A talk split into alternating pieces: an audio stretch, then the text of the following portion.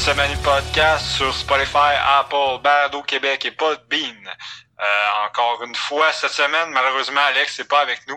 Euh, la semaine passée, euh, son micro était mort, vous vous en souviendrez. Cette semaine, malheureusement, à la dernière seconde, il y a eu une urgence. On pouvait pas remettre, mais pour ses fans, sachez que la semaine prochaine, Alex is back. Et puis, ben, je, je te salue, Fab. Bonsoir. Euh, Fab, puis moi, juste avant d'enregistrer le podcast, on, vient d'avoir l'idée marketing du siècle. On est en train de se dire que, parce que là, au moment où on enregistre le podcast, Victor Mété a compté comme il y a 3-4 minutes. Et puis, euh, on a eu l'idée que chaque fois que, au lieu d'être 5 buts, 8 tel quoi même, il y a clairement une compagnie ou un resto qui voudrait faire une promotion. À chaque fois que Victor Mété compte un but, il y a de l'argent à faire avec ça. Mais oui, c'est clair. D'un, c'est pas une promotion qui va te coûter beaucoup d'argent, on s'entend. Euh... Oh non. Puis, euh, tu sais, ça, ça, ça, fait euh, un petit côté marketing funny, là, je sais pas. Il y aurait de quoi faire avec ça, je pense. Peut-être un petit peu de... On faudrait soumettre ça à un département marketing quelconque là, qui nous arrive avec de quoi de, de, concis. Là. Ben, après, on vend notre idée. Ça pourrait être bon pour faire un peu d'argent sur le site.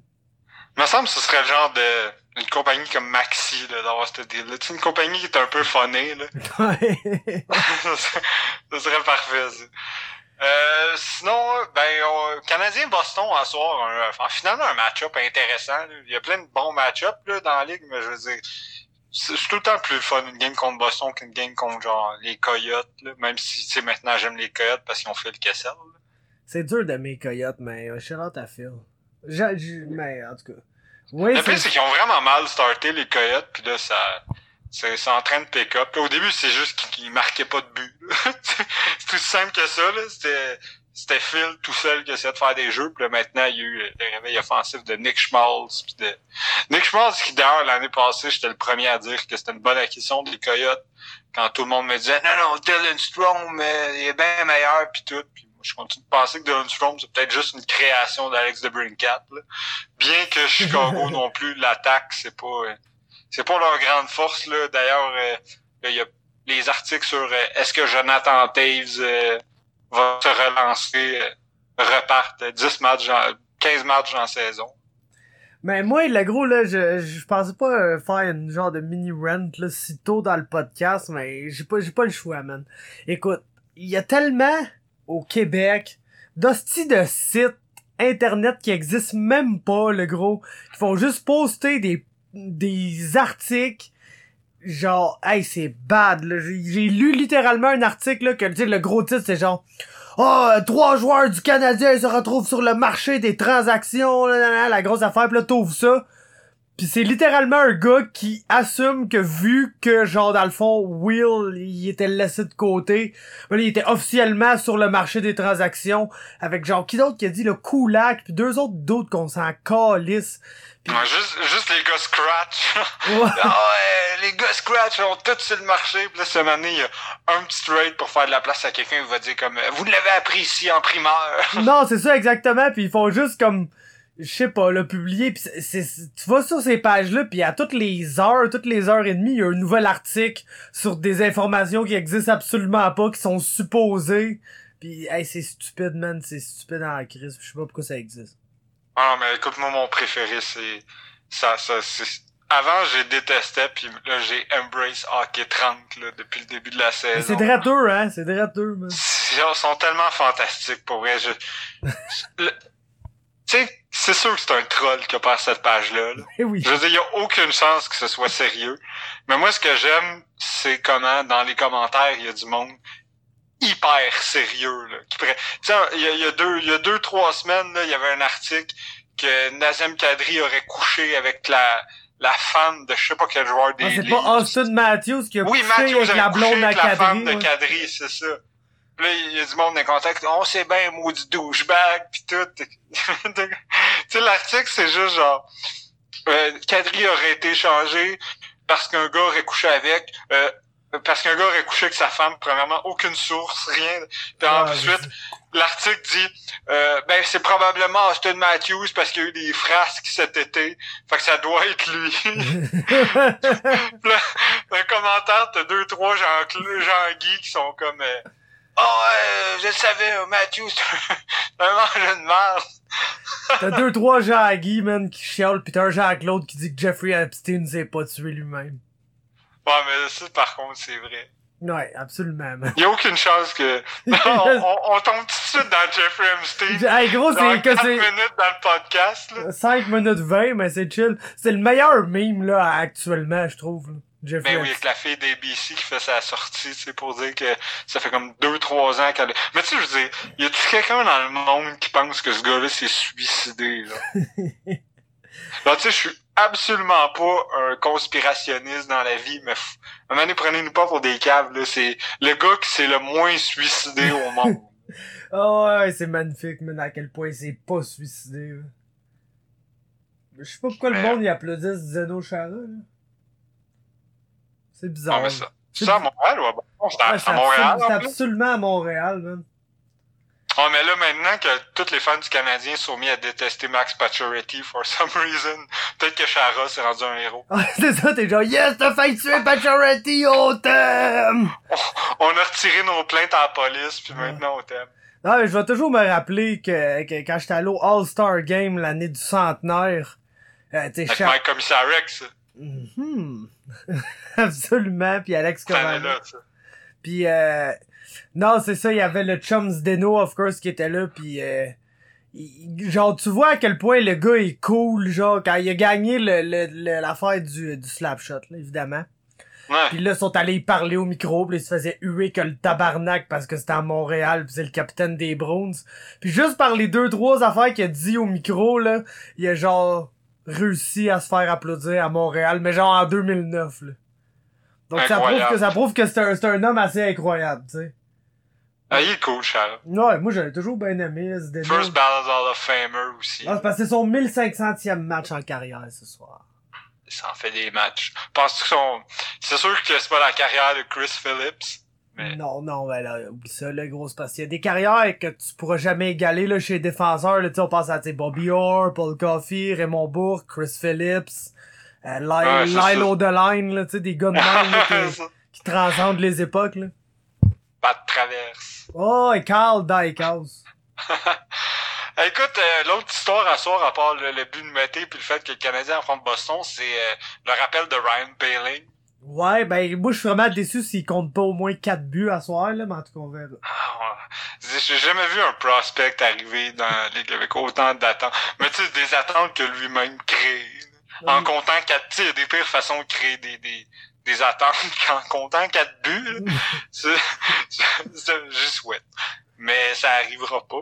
Voilà. Mais quand même, euh, c'est cool qu'il l'ait finalement rappelé. C'est plate que ça vienne au dépend euh, y espérer Kotkaniemi, mais je pense que KK jouait blessé depuis un bout, ça paraissait. Ouais, mais gros, s'il est blessé, c'est correct, là. On peut, on peut, se, Ouais. on peut se le permettre de, de tu sais, une coupe Ouais, de... ouais, c'est ça. Puis Pelling, euh, Pelling à Laval, ça a été un début un peu plus difficile. Là. Il avait pris du galon depuis un bout. C'était pas le meilleur attaquant du Rocket, là, si on va pas se le cacher. C'est pas Alex Belzil, Ouais. mais d'ailleurs Belzil qui commence à faire le. En tout cas, on en parlera après, là, Belzil commence à avoir beaucoup de rumeurs de transactions de son côté. là. Mais euh, c'est ça, mais ouais, j'ai pas grand chose à dire sur Pelling à part que c'est cool qu'il soit rappelé. Euh, je pense que dans un match en plus comme à contre Boston, il peut apporter beaucoup parce que c'est un joueur émotif. C'est aussi un bon test pour savoir si s'il est encore euh, je veux pas dire peureux, là, mais disons euh, disons euh, sur un retour de commotion, des fois, t'es peut-être un peu plus euh, ben, je veux pas dire peureux, mais peureux. Ouais. Puis tu sais, ça, euh, Boston, c'est une équipe qui teste beaucoup physiquement, fait que j'ai hâte de. Ça, ça va être intéressant de savoir si euh, Pelling est de de retour au style qu'il avait avant, parce que c'est pas, tu sais, c'est pas un joueur qui a assez de finesse quand même pour se permettre de de jouer en périphérie. Puis je pense pas que c'est ça qui va arriver non plus. là. Mais c'est c'est cool de voir que là, le Canadien euh, embrace un peu plus les jeunes, parce que c'est tellement ça qu'il faut qu'ils fassent cette année. Même si, tu sais, pour l'instant, c'est une équipe qui performe, là, fait que ça peut pas être juste un club de développement, mais quand même, tant qu'à faire jouer, moi, les Nick Cousins puis ces gars-là, go for it pour Pelling. Puis là, après, après ce que Nick Suzuki a fait sur le quatrième trio, je veux pas en entendre un maudit si Pelling se retrouve sur le quatrième trio de chialer, là. C'est bien normal, c'est bien correct, puis il va monter. S'il le mérite, il va monter. Hey, écoute, si seulement Payling a du succès puis il remplace un, un Cousins ou un Nate Thompson, là, je sais pas ce que... Ben, c'est-tu un beau upgrade, tu penses? Je sais pas ce qu'on va faire. Mais euh, non, euh, t'es- moi, Payling, je suis content de le voir. Je suis pas quasiment sûr à 100% qu'il va genre décevoir, entre guillemets, parce que le monde s'attend à ce que ça soit genre le, le prospect des prospects. Là, quand- tant, qu'à moi, c'est c'est un bon prospect, mais si je check tout l'alignement du Canadien, tous le- les jeunes qu'on a, tout le monde qui vont pousser, d'après moi, ça va finir par être comme notre troisième centre dans une très bonne équipe, là, mettons. Ouais. Mais je, je, pense que Payling va beaucoup bénéficier de la présence de Suzuki. Parce que, tu sais, s'il n'y avait pas eu Suzuki, Payling serait rentré avec le Canadien avec, pas mal tout le spotlight sur lui. Tandis que là, avec Suzuki puis lui, je pense qu'il se, qu'il se le share un peu, là. Euh, surtout avec le, comme on disait, il y a un an, personne dans les fans du Canadien appréciait Suzuki plus qu'il faut. Puis là, maintenant, c'est comme le, tu sais, t'en- je vois même à tous les jours du, des, des fans du CH dire qu'après Hughes puis Kako, c'est genre le meilleur prospect de la Ligue nationale. fait que ça, fait que ça même, euh, petite anecdote, là, juste pour niaiser, le, j'avais acheté, bon, je vous avais parlé il y a quelques semaines sur le podcast que je voulais partir d'une ligue simulée. Là, je suis pas sûr si je vais avoir le temps, mais en tout cas, mais entre-temps, j'avais acheté euh, FHM, là, je sais plus trop quoi, Hockey Manager. Puis euh, j'ai regardé le système de potentiel des prospects. Puis Suzuki serait, selon le simulateur, le deuxième meilleur prospect de la Ligue nationale. Après euh, Jarrett Anderson Dolan. Oh shit! Tabarnouche, un nom qu'on s'attendait là. Un, des- Oh, un des c'est le top prospect, là, le gars que tu dis, ouais, lui, c'est l'avenir de la Ligue. Absolument. Fait que, euh, ouais. Ça me donne encore moins envie de faire cette ligue-là en sachant que Anderson Dolan va devenir le prochain McDavid avec un potentiel 5 étoiles. Shout out à Toukaras qui vient de geler Max Domi. Euh... Qui a pas le meilleur caractère. Puis euh... Non, c'est justement Hockey 30, je pense, qui, qui, qui, qui ont écrit un article comme quoi le rappel de Payling était un désaveu à Joël Bouchard, man. Qui euh, avait mentionné qu'il jouait mal, qu'il était pas prêt, puis qu'il faisait jouer, tu sais, sa troisième ligne à, à, à Laval, puis que ils ont ignoré ce que Joël a dit pour euh, le rappeler anyway, au lieu de rappeler euh, Alex, Alex Bazil, puis euh, que ça c'est un désaveu. euh, c'est un désaveu. Moi, je pense que c'est beaucoup plus un désaveu à Alex Belzil. Ouais, ben, probablement. Je pense que tu sais, c'est la preuve que Belzil va avoir besoin de changer d'équipe pour avoir sa chance. Puis je pense pas que le Canadien a Alex Belzil en, en gré pour rien de ça. Je pense que tu sais, tu peux pas ne... Tu sais, Alex Belzil, pour moi, ça a le potentiel d'être le nouveau Mathieu Darche. C'est-à-dire un gars qui rentre dans ou le nouveau PA Paranto, mais probablement moins scoreur que Paranto. Fait que j'irais plus pour un Matt Darche, un bon vétéran qui va rentrer dans la ligue. Puis que d'après moi, il va rentrer dans la ligue à 28 ans. Puis je serais pas surpris que sur une équipe qui a une coupe de blessés, il puisse jouer sur le deuxième trio puis ne pas avoir. Ça, je pense pas. faut, faut pas qu'il stick around sur un top 6, là. Mais je veux dire, ça, ça m'a l'air du genre de joueur qui peut plugger à n'importe quelle place dans, un line-up puis t'auras jamais l'air câble. Fait que je pense plus que c'est pas un désaveu à. Oh, qu'est-ce qui vient de se passer? Un esti de one-timer du meilleur pointeur de la Ligue nationale sur un power play. Fait que c'est 1-1. Yes. Je l'ai dans mon pool. Euh, Mais euh, ouais, c'est ça. Mais je pense qu'Alex Belzil, c'est pas un vrai désaveu, là, parce que je pense que c'est juste que le Canadien a eu le réflexe bon de de- d'opter pour euh, développer la jeunesse. Ça, j'ai aucun problème avec ça, mais je pense que Belzil est capable de jouer dans la Ligue nationale puis que ce sera peut-être pas à Montréal parce que là, il y a, il y a combien d'attaquants devant lui, genre pour vrai? Il y a, il y a genre 14 attaquants à Montréal plus euh, plus Payling, plus euh, je sais pas qui. ouais, parce que t'as tellement de jeunes qui peuvent jouer que tu te rappelleras pas genre le doute de 28 ans qui, qui va jouer sur ta quatrième ligne pis qui... qui va- Non, non, c'est ça, même c'est une version probablement meilleur que- Une version améliorée de Cousins, là. Ouais, c'est ça. Ben, moi, c'est en fait, c'est Cousins. Peut-être que j'aurais dit euh, Chopper, euh, puis j'aurais rappelé Belzil aussi, là. Mais bon, je sais que de toute façon, Cousins a quand même son, son lot de partisans dans le fanbase du Canadien, là, vu que ils ont juste regardé sa grandeur, puis ils ont fait comme, ah, il y a un bon joueur à quatrième trait. Ah, c'était beau, ce but-là, même direct de la mise au jeu, Bergeron envoie ça à pointe à Krug, à Pasternak, bang, slap shot. Tu sais, des, tu sais, des joueurs ordinaires. C'est vraiment des, des, des, des joueurs ordinaires. Euh, au début de l'année, on disait que là, on, tu, tu te demandais si le meilleur trio de la Ligue nationale, c'était encore le, le, premier trio des Bruins, tu t'es rasé le premier trio de l'Avalanche. Je pense que c'est assez clair, c'est le premier le trio des Bruins, hein? Ouais, ouais, c'est total. Le premier trio des Bruins, il est indéclassable. oh mon dieu, Petru vient, vient, venu chercher un rondelle entre ses patins, c'est drôle. en chaque, euh, Ouais, c'est en chaque année, on pense tout le temps que les Bruins vont dropper puis que peut-être le. Mais tu sais, le meilleur trio de la ligue, je pense que ça fait trois ans que c'est le même trio. Ah, c'est juste qu'à chaque année, il y, a un, trio qui essaie d'être des. Tu sais, l'année passée, le trio de la. Tout le monde aime ça de la nouveauté aussi. Là. Fait que un peu comme on cherche toujours un nouveau meilleur joueur. Euh, euh, comme ah lui tu lui il a déclassé lui ah lui il a ben non il a pas déclassé lui mais on aime ça y aller pour des, de la nouveauté. Fait je pense qu'à chaque année, tout le monde veut nommer un nouveau meilleur trio. Peu importe c'est qui, mais c'est encore celui des Browns. Celui des Browns est pour vrai imbattable. Le meilleur premier trio, c'est Dano Gallagher puis Thomas Tatar.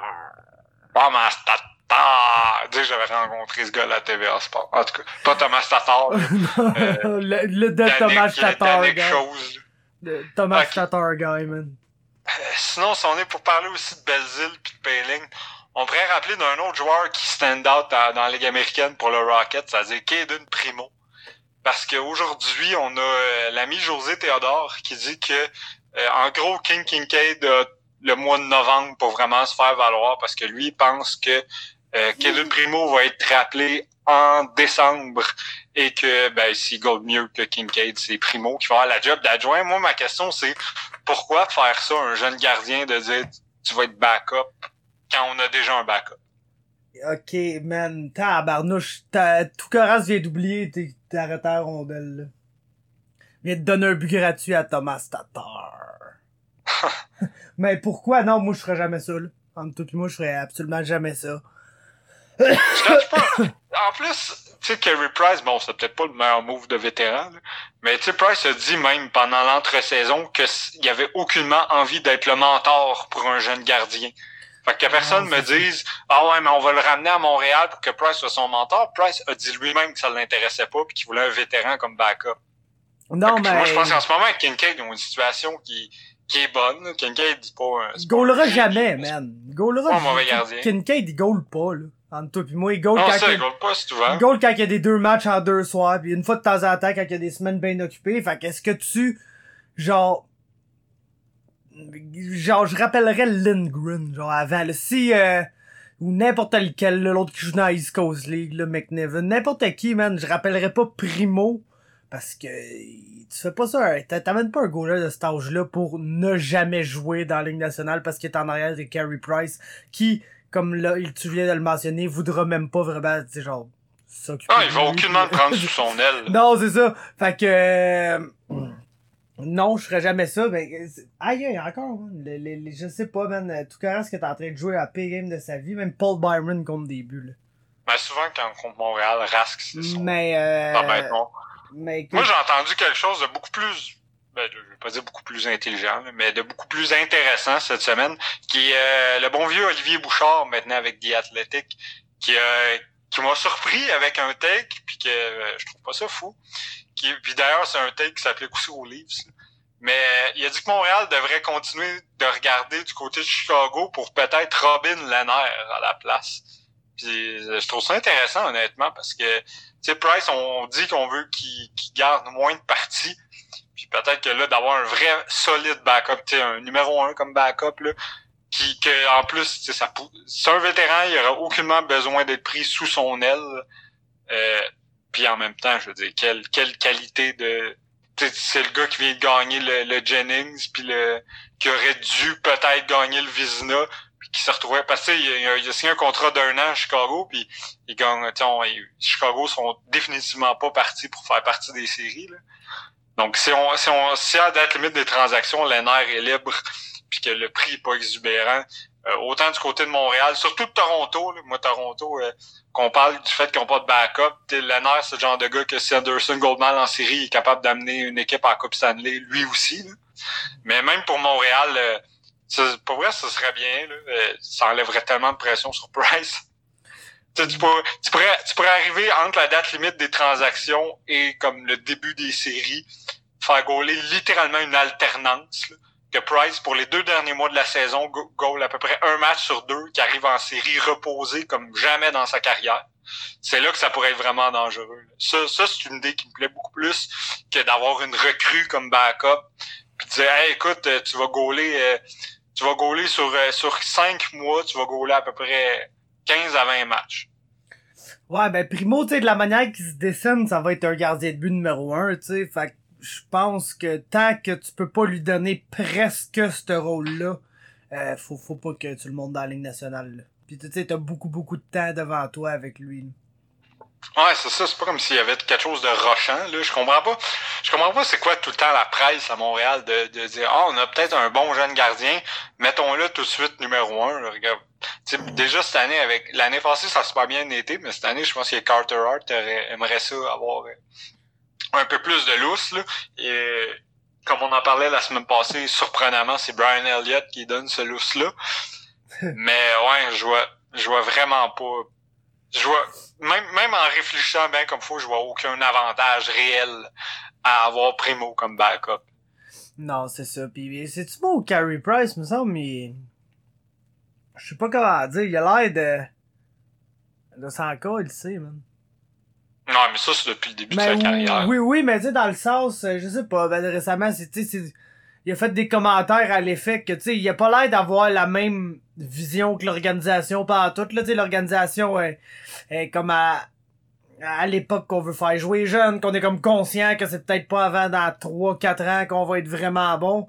Puis d'un autre côté, t'as Carey Price qui est genre, ah, je comprends ça, mais moi, j'ai comme envie de J'aimerais ça quand il y a un coupe à euh, Puis là, après, t'es comme moi, on aura un bon jeune gardien. Genre, ouais, mais moi, j'ai pas envie de jouer au mentor avec ton kid.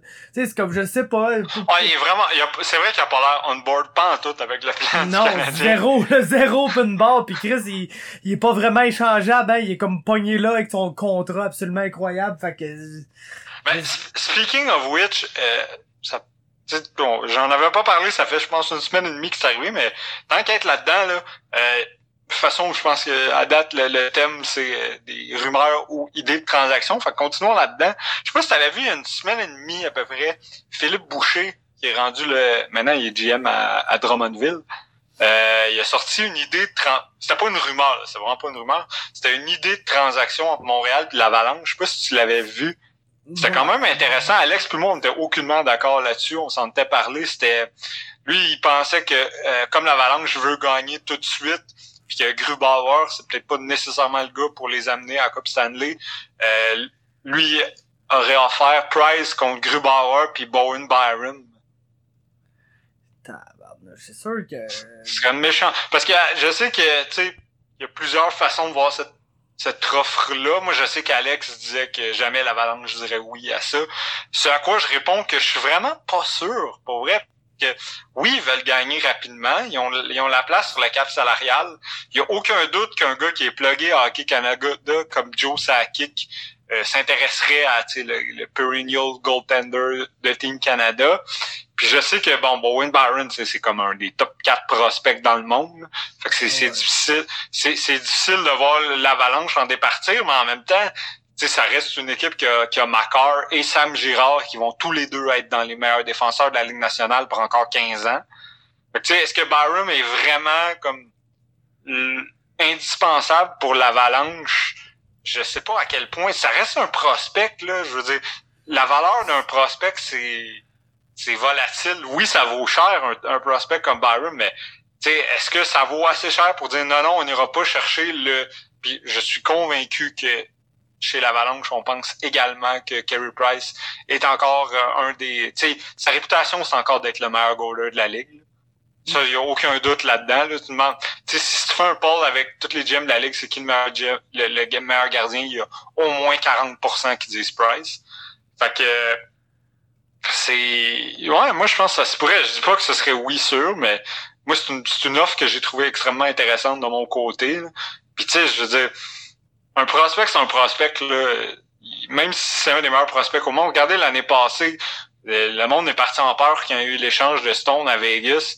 Comme quoi euh, Ottawa est allé chercher Eric Brandstrom. Puis là, j'entendais toutes sortes d'affaires de Ah, Brandstrom, ils viennent d'échanger Mark Stone pour Eric Carlson. Puis tout. Puis je veux dire, c'est sûr que Brandstrom peut super bien se développer, là, mais je veux dire, à date, il a aucunement l'air d'Eric Carlson.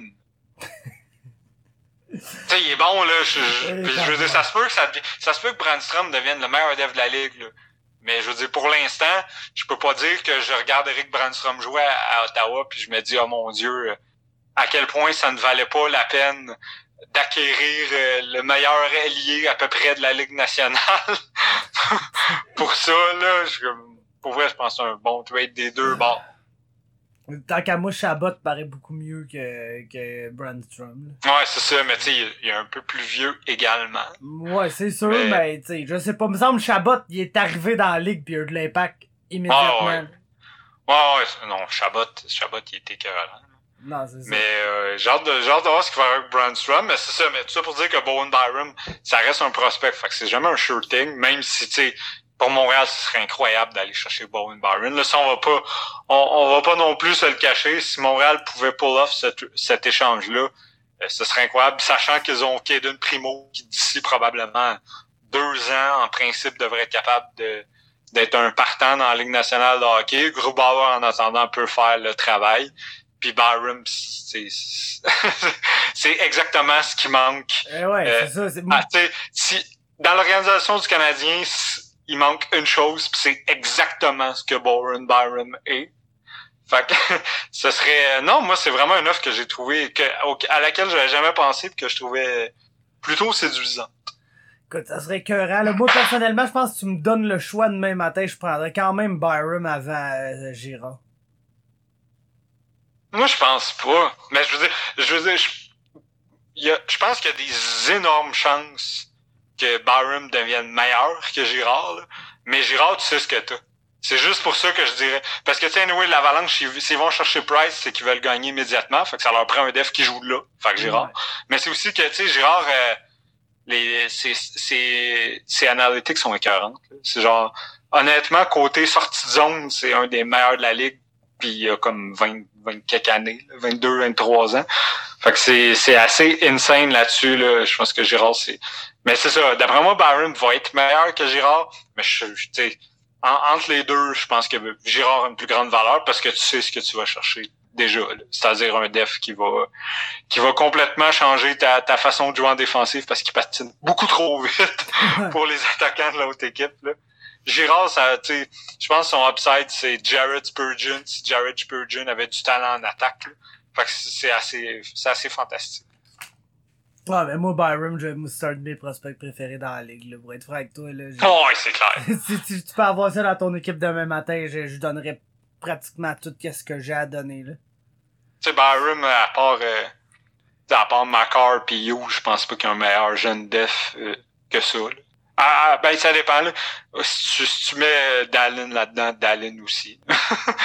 je mais je veux dire, mettons, dans, dans les défenseurs repêchés dans les deux dernières années, là, pas mal, c'est pas mal le top. Après, mettons, c'est ça. T'as, mettons, Dallin après ça, euh, Use Macar dans l'autre que vous voulez, puis Byron après.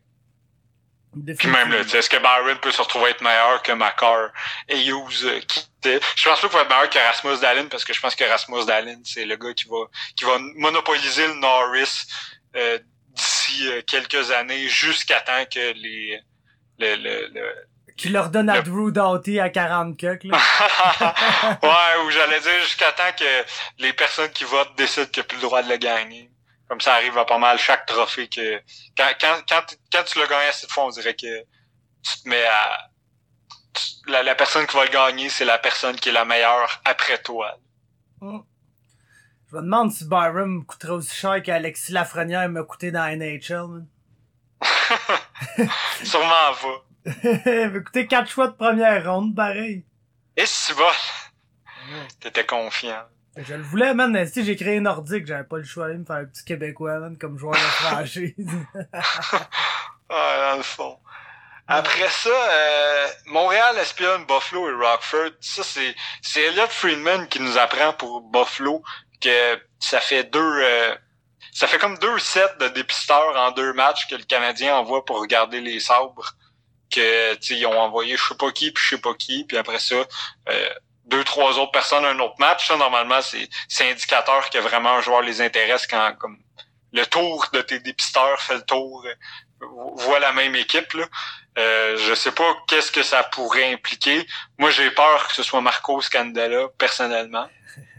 Ce serait vraiment pas une bonne affaire. Euh, mais je sais même pas si Scandella joue en ce moment. Fait que j'ai dit ça on top of my hat, j'ai fait aucune recherche là-dedans. Mais sinon, je vois difficilement qu'est-ce que le Canadien pourrait vouloir à Buffalo. Euh, Buffalo, c'est dans la même division, c'est une équipe qui gagne. Fait comme à moins que y ait un petit joueur quelconque qui pourrait aller chercher peut-être euh, peut-être que Buffalo s'intéresse à je sais pas là, un attaquant du Canadien style Byron quelque chose de même mais je vois difficilement de fit entre ces deux équipes là mais quand même forcément il y a quelque chose qui s'est discuté qui ira probablement pas plus loin mais il y a sûrement quelque chose qui s'est passé entre notre ami Bottrill puis notre ami Bergevin Fun story sur Marco Scandella. J'allais à l'école à Concordia avec euh, une couple de monde qui, of course, parlait en anglais. Puis il y en avait qui avaient été à l'école euh, secondaire à Greenfield Park avec l'ami Marco Scandella. Puis après, ils les avaient mis dans une poubelle. Ils les avaient mis dans une poubelle? Ouais, fait que Marco Scandella, c'était le type de gars qui mettait des doutes dans des poubelles au secondaire. Ça, ça, c'était vraiment pas la, la chute que je m'attendais à cette histoire-là. ah, c'est drôle. Ah, Maintenant, je pense que c'est, c'est son équipe qui aimerait ça le mettre dans une poubelle. Probablement. ok, puis sinon, euh, le Canadien regarde Rockford, qui est le club école des, des, des Blackhawks. Évidemment, les Blackhawks. Évidemment que Montréal et Chicago parlent de transactions, parce que quand est-ce que ça n'arrive pas? Non, c'est ça. Y a-tu un moment dans les comme cinq dernières années où Montréal puis Chicago étaient pas à la veille de tous s'échanger leurs meilleurs joueurs contre tous les meilleurs joueurs de l'autre équipe? Mais ce qui, est, ce qui est fou par contre, c'est que moi, moi, ça, je trouve ça euh, positif pour le Canadien quand ces choses-là arrivent parce que normalement le Canadien a pas mal d'avantages dans ces transactions-là. Le, trade d'Anno, de retourner Andrew Shaw, il y a juste l'acquisition d'Andrew Shaw qui a pas été bonne. Mais je dis pour le reste, l'échange de Dano, l'échange de, comme on dit, l'échange de chat, mais le deuxième, ça a été pas mal positif Montréal. Maintenant, qu'est-ce qu'il y a à Rockford? Moi, il y a deux joueurs que j'avais que j'avais vu qui pourraient peut-être, ben trois joueurs qui pourraient intéresser le Canadien, dont deux Québécois. Euh, Nicolas Baudin, peut-être. Même là, tu je vois pas vraiment d'upside là. Ou sinon, tu sais, sinon il y aurait eu Alexandre Fortin, mais je veux dire, le Canadien a déjà beaucoup d'attaquants, fait que je vois difficilement l'intérêt de faire ça. Puis euh, le troisième, tu sais, Chicago vient d'aller chercher Yann McCashin dans une transaction mineure. McCashin a déjà été vu comme étant un, très très bon prospect là, quand il était sur Team USA Junior. Euh, moi, j'avais entendu des gens qui normalement disent, tu sais, qui ont, qui ont souvent raison sur les prospects, dire que ce gars-là allait devenir un def de 23-24 minutes dans la Ligue nationale. Euh, c'est en ce moment même pas ça dans la Ligue américaine. c'est ça. Elle, donne 17 pis te fout dans la merde. Ah ouais, c'est ça. Mais est-ce que le Canadien pourrait. est-ce que c'est possible que le Canadien s'y intéressait quand il était en Floride et qu'il n'y a jamais eu de fit, puis que là, finalement, à Chicago, ça pourrait se faire. Je sais pas. Sinon, je sais pas trop d'autres qui, pourraient être intéressants à Rockford. Encore une fois, c'est probablement des équipes qui se regardent au cas où. Là. On est pas mal à l'étape où les équipes commencent à s'espionner mais que ça va durer jusqu'au mois de février, puis comme ça, si, si y a un offre à dernière seconde, euh, ils, vont avoir fait leur devoir. C'est bien euh, bizarre, man, qu'est-ce qu'ils jouent à la TV pendant les entraques. Ça fait longtemps que j'ai pas écouté une game de hockey là, à la TV euh, des Canadiens, pour être franc avec vous. Là. Ça m'adonne rarement. Là. Mais qu'est-ce que c'est bizarre ce qu'ils jouent pendant les entraques, man. Là, en ce moment, là, on a une compétition de patinage hosté par Danny Dubé, qui oppose Alexis Lafrenière à Marie-Philippe Poulain. Parce que qui veut voir ça? Absolument personne, man. Absolument personne.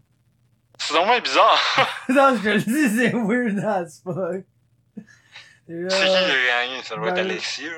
Ben, il, a, a pas l'air de trop se donner pour être franc, là. Il a l'air de patiner ben ben ça. Ça, c'est en train d'avoir lieu, là. Il y a beaucoup d'excitation derrière ça. Bon, ça doit être, euh, ça doit être énervant. Il a fait ça en 33 secondes et 47. Il fallait qu'il fasse une coupe de tour de patente. Là. Ok, parce que là, un tour en 33 secondes, mais ça veut dire, ok, il prenait ça vraiment relax, là. Non, non, il fallait qu'il aille jusqu'au but, revienne, fasse le tour des, des, euh, du cercle de mise en jeu, retourne faire un détour, revienne faire l'autre tour de l'autre cercle. En tout cas, une coupe de, de patente, là. C'était, c'est pas fou, man. C'est pas fou, euh... Moi, ça me fait capoter qu'il manque des affaires de même, puis après ça, sais, pour les highlights des autres matchs en Ligue nationale, il donne un total de 15 secondes. Exactement. Ça, genre, qu'un fan de hockey devrait avoir bien plus envie de voir ce que c'est les buts qui sont passés dans les autres matchs que comme un concours de patin quelconque. Là. Ça, ça va être full serré, genre, ah non, man, euh, Lafrenière, il a gagné. Ah. Par deux secondes. Better luck next time. Euh, je viens de revoir ça devant moi, ah, mon dieu. Tantôt, quand tu parlais de d'idées de transactions louches, là, mm. d'en faire la même sur des sites quelconques. Il y a un site que euh, je pense je pense qu'il est bilingue, je pense que c'est le même site, genre NHL Trade Rumors, puis en français, il y a rumeurs de transactions.com que tu sais, c'est aucunement des rumeurs. C'est jamais des rumeurs qui font du sens. c'est tout le temps genre un doux qui se lève le matin et qui dit Hey, on pourrait faire telle affaire. Puis somehow, euh, au début d'ailleurs, euh, petite parenthèse, au début de la saison, il avait fait un post comme quoi ils cherchaient un nouveau euh, un nouveau writer sur leur site. Puis il y a comme quatre personnes différentes qui m'avaient tagué. J'étais comme Chris, non, genre. pourquoi je voudrais pourquoi je voudrais m'associer à genre la chose la plus bâtarde qui existe après Hockey 30 là? Genre je, vous me connaissez très mal. Mais euh, bref, aujourd'hui, euh, on a eu droit à toute une idée de transaction que je devais parler sur le podcast. Un échange entre les Blackhawks et les Kings. Et voici l'idée de attention, ça décoiffe. Gros, la plus grosse échange, même de 2013. Ah ouais, attention, on a les, les Blackhawks échangeraient donc aux Kings Patrick Kane, Brent Seabrook et Zach Smith en retour de Drew Doughty, Jeff Carter et Tyler Toffoli. Ma question, qui dans cet échange-là a la moindre raison de faire ça, genre? Genre, les Kings, mettons qu'on commence à faire les Kings. Ils ont un bon défenseur, puis ils vont l'échanger. là, tu vas dire, ah, mais ils échangent leur dev de concession, c'est une équipe de fond de cave. Ils doivent aller chercher des jeunes joueurs. Non, aucun. Brooke. Zach Smith, genre. On n'est pas bon, fait qu'on va aller chercher Patrick Kane qui a 30 ans. Puis comme on va aucunement capitaliser sur échanger le meilleur joueur des comme 30 dernières années de notre organisation.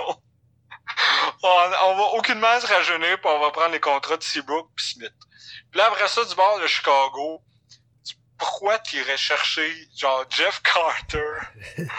Mais au moins, je pense que je comprends un peu plus l'échange du point de vue de Chicago, même si des deux bases, c'est des mauvaises équipes qui se rajeuniraient aucunement. Ça me fait tellement rire. Juste le principe de dire, on va faire un échange entre deux des pires équipes de la ligue, dans laquelle aucune des équipes se rajeunit. On va juste aller chercher comme les plus vieux joueurs ouais, c'est ça, comme si les, de l'autre équipe. Comme si les équipes allaient s'améliorer, genre. comme si, tu sais, les Blackhawks c'était à un Drew Doughty d'être bon. Plus tu dis, ouais, tu rajoutes Drew Doughty avec les Blackhawks, ils vont être écœurants. Ouais, c'est vrai, mais si t'enlèves Patrick Kane, Chris, ça a servi à rien. En tout cas, ça, ça m'a juste fait... Puis oui, c'est vraiment un échange de NHL 2013. Ça, j'avoue que NHL 13, ça aurait été toute une transaction, ça, là. Yo, on parlait, là. Blockbuster Trade of the Year, mon gars, là. Of the Decade. Straight up. Mais là, maintenant, ce serait juste triste. Multiple gagnants du Norris, Drew Doughty, là. Ce serait... Ouais, c'est... en fait, l'un gagné une fois, puis je pense que ça va rester de même. Mais, euh... mais c'est ça, mais je vois, il y a aucun intérêt à faire ça, mais ça m'a vraiment fait rire. Honnêtement, c'est la, l'idée de transaction qui m'a le plus fait rire à date cette année parce que ça, j'ai rarement vu une transaction impliquant deux aussi bons joueurs que ça être aussi inutile pour deux équipes. C'est genre le genre de transaction que tu le sais pertinemment que ça va faire réagir genre le bonhomme de 55 60 ans qui écoute plus vraiment le hockey mais qui se rappelle des bons joueurs de v'là 5 ans genre. Ouais, mais c'est ça, c'est tout le temps. comment, va aller taguer son autre chum de shop, là, sur Facebook. S'ils vont laisser deux, trois commentaires, sa, sa publication va être vue par bien plus de monde, il va capoter, ça. Ouais, ouais, c'est ça. C'est tout le temps. C'est beau gros clickbait comme tout le temps, là. euh, Mais ça, c'est drôle. Moi, ça m'a beaucoup fait rire. C'est juste ça que j'avais à dire sur le sujet, que c'était, c'était très drôle. Puis oui, effectivement, il y a beaucoup de monde qui se fie à, un joueur a déjà été bon, donc forcément, il est encore bon, right? À Ou genre, Montréal, beaucoup, là, souvent des signatures de, de- même de... Tu sais, la genre de signature bâtard de l'éthique, t'es genre, ah ouais, c'est Sergei Samsonov, genre. Yannick Ninima, genre. Ouais, ouais, c'est ça, ou tu des, à chaque année, monde réclame un joueur quelconque, là, de genre, pourquoi on n'a pas signé Corey Perry? 35 buts, ça, qui peut scorer pis tout. T'es comme, Eh, Chris, ça fait longtemps que t'as pas vu Corey Perry, là. Ah ouais, c'est ça, exactement. là. Tu Réclame. sais, quand, quand Spezza signait à Toronto cet été, il y avait plein de monde qui était comme, euh, mais là, euh, signez vos salaires minimum. Bergevin dort au gaz, on a dû signer Spezza. J'ai comme, Chris, c'est un quatrième centre rendu là, là. Non, c'est pas, euh, vous avez pas perdu grand chose. Vous avez le même monde qui sont sur mad qui a pas re-signé des Louise, là. Moi, ben oui, c'est encore là, en plus. Il est encore là? Oui, je joue à, ouais, je joue à Laval. Ah, c'est magnifique, man. Ouais, c'est merveilleux. ça. Fait de- que dans, dans, dans un aréna de près de chez vous, si vous habitez sur la, la couronne nord. Devrait au moins le- rappeler une ou deux des Louise, là. Vous êtes toutes les rappeler, mais au moins. c'est ça. Si t'as toutes les On- Louise, là, c'est compliqué un peu, man. Parce que là, ça, tu sais, ça fait du bruit, man, ça jacasse. Ça chante probablement dans une chorale, là, des affaires de même. Mais, euh, Une chorale. mais ouais, Mais- euh, Mais ouais, mais- c'est ça, mais on dirait que c'est tout le temps un des deux. C'est tout le temps euh, soit euh, soit le monde savent qu'un joueur a déjà été bon, fait qu'il pense qu'il il va toujours l'être, ou mettons, tu prends genre 5 ans à dire non, le joueur-là est bon, puis tu dis non, il est pas bon, il est pas bon. Puis à un moment donné, le joueur arrive à 35 ans, puis effectivement, il est plus bon. Puis là, le monde sont comme Ouais, je, je te l'avais dit qu'il était pas bon. C'est comme moi, mais Chris, il a déjà été bon. Je sais qu'il est plus bon. Ouais. C'est un peu l'effet Anton Stralman, là, de genre. Ça fait genre euh, huit ans que je suis comme Anton Stralman, c'est vraiment un bon def. Moi, je dis, ah, il est pas si bon que ça, il est pas si bon que ça. Puis là, maintenant, il signe un contrat fucking trop cher. C'est vraiment un mauvais contrat qu'il a signé en Floride. Le monde se dit, hey, Seb, euh, tu... mais semblait qu'il était bon, Stralman, puis là, dit qu'il est trop payé. Je comme, Chris, un empêche pas l'autre. là. Il est rendu vieux. Ouais, c'est quoi, tu l'aimes pas, man, Romagnotti? Ah ouais, ah ouais, ça j'en ai eu cette semaine. Je comprends toujours pas ton affaire, Hugo aussi. Je comprends pas ce que t'as contre lui. À- à- avant, tu disais que qu'il était meilleur que Weber. Je suis comme Christ en 2014, genre. C'est encore Comme meilleur ça- que Weber, là, mais... Ouais, il est encore meilleur que Weber. Mais je dis le monde ah, c'est, tu- avant tu disais que c'est lui qui, qui aidait Weber à être meilleur, puis là maintenant tu le no-sell. Je suis comme, Chris, il, il avait 24 ans, là, il était au sommet de sa carrière. Il, il est encore pas mal au sommet de sa carrière, mais breaking news, il sera pas pour encore 9 ans. C'est ça mon problème avec. Pour vrai, c'est pas qu'il est pas bon là, c'est que Chris sont prêts avec pour encore 9 ans. C'est genre, J'aime gros, les j'aime- beaucoup, j'aime beaucoup UC 2019. Je suis pas sûr qu'UC 2027, ça va être mon top joueur. Ah, c'est comme si Nashville avait établi que Romagnotti était Chris Chelios, genre. Non, Genre, lui, Tout 45, éternel. 46, pas de stress, mon job. Tant que tu lui laisses fumer ses clopes, boire un peu de vodka, là. Ah ouais, c'est ça, puis se taper à la femme de ton président. Ouais, mais ça, c'est, ça, c'est un classique. Hey, j'ai une question pour toi. Est-ce que les Canucks sont bons? Ben, Parce que là, c'est la question que je commence à me poser parce qu'un matin, Sean Tierney, qui est un, un gars de stats, un nerd, comme on dit, a mis plein, plein de, de graphs de genre les équipes selon, tu sais, les expected goals par match, pis tout, puis les Canucks sont premiers dans virtuellement tout, puis ils sont vraiment bien classés en ce moment, puis je commence à me demander, qu'ils sont peut-être dans le fond vraiment bons, les Canucks? ben, ça se peut, hein. Comme- Mais tu sais, je veux dire, ils ont vraiment des bons joueurs, Ouais, mais... c'est ça, je pourrais, je veux dire, Pet- Peterson est vraiment très bon. Euh, Ouais, c'est ça, Peterson, Baser, bon. Horvat joue bien. Euh, évidemment, ils ont Quinn Hughes, ils ont Tanev qui est toujours... Qui, vont, qui est très très bon. Tanev c'est est le, le Tanev, là, pas l'autre Tanev. Oh ouais, non, le, Le- Tanev, le Tanev qui a pas signé 6 ans à Pittsburgh pour rien. Exactement. Donc, euh, ouais, moi, je pense qu'ils sont bons. C'est qui? C'est c'est-tu? C'est Demko, là, qui goal, sûrement? Euh, je pense que c'est Mark Strom, le premier gardien, puis Demko backup. Ok, ben en tout cas, ça s'en va dans la bonne direction, clairement. là. Fait que je pense Ouais, que c'est oui. ça, mais- Je pense que oui. Mais tu sais, au début de l'année, je me serais pas attendu, mettons, à ce qu'il y ait... Ben, tu sais, c'est juste 15 matchs, là, mais c'est vraiment prometteur de leur côté. Je suis assez surpris parce que moi, je suis pas une équipe que, de qui j'adore la profondeur, là. Tu sais, dans les dernières années, on a quand même beaucoup parlé du fait que les contrats à Antoine Roussel puis à Jay Beagle puis à ces gars-là, c'était peut-être pas l'idée du siècle. Mais, euh, ouais, c'est ça, à date, euh, Demko a gaulé 5 matchs puis Markstrom 9, là. Fait que C'est pas mal... euh, c'est pas mal légal, mais c'est deux, c'est deux bons goalers. C'est vraiment pas dans, c'est vraiment pas dans le filet qui font pitié. Mais c'est sûr que quand t'as un Elias Peterson qui a 20 points en 14 matchs, ça donne un coup. Puis, euh, mais les Canucks, en plus, ils ont gamblé, là, qui, qui ont donné leur choix de première ronde au, au Lightning pour JT Miller. Puis à date, ça, ça marche, tu sais, je veux dire. Bon, Miller, évidemment, joue avec Peterson et Besser, là. Fait que, comme, c'est facile de bien paraître. C'est le nouveau Mais- Carlock Puzzle. Mais tu sais, t'as-tu pensé à quel point ce serait désastreux si les Canucks étaient à comme avoir donné un, un lottery pick à Tampa pour, euh, pour JT Miller? là? Mais tu vois, dans le fond, Lightning va se retrouver avec Alexis Lafrenière. là. Ça serait ça. Aïe aïe. Ce serait la fin du monde. Please don't, man. C'est pour ça que je suis content que les Canucks performent parce que ce serait bien. Tu sais, les, les, les deux équipes qui doivent absolument pas rater les séries, je pense que c'est euh, Toronto puis euh, puis Vancouver là, parce que tu veux pas avoir échangé JT Miller contre euh, Alexis Lafrenière. Puis tu veux encore moins avoir donné Alexis Lafrenière juste pour te débarrasser de Patrick Marleau. Eh, tabarnouche. hein. Surtout que c'est aux Hurricanes, là, comme ils ont pas besoin vraiment d'un autre joueur de, de haut calibre. Définitivement pas, man. Mais c'est ça, mais euh, c'est... euh, tu sais, même, même Jake Virtanen, a 7 points en 14 matchs. Ça, c'est bizarre.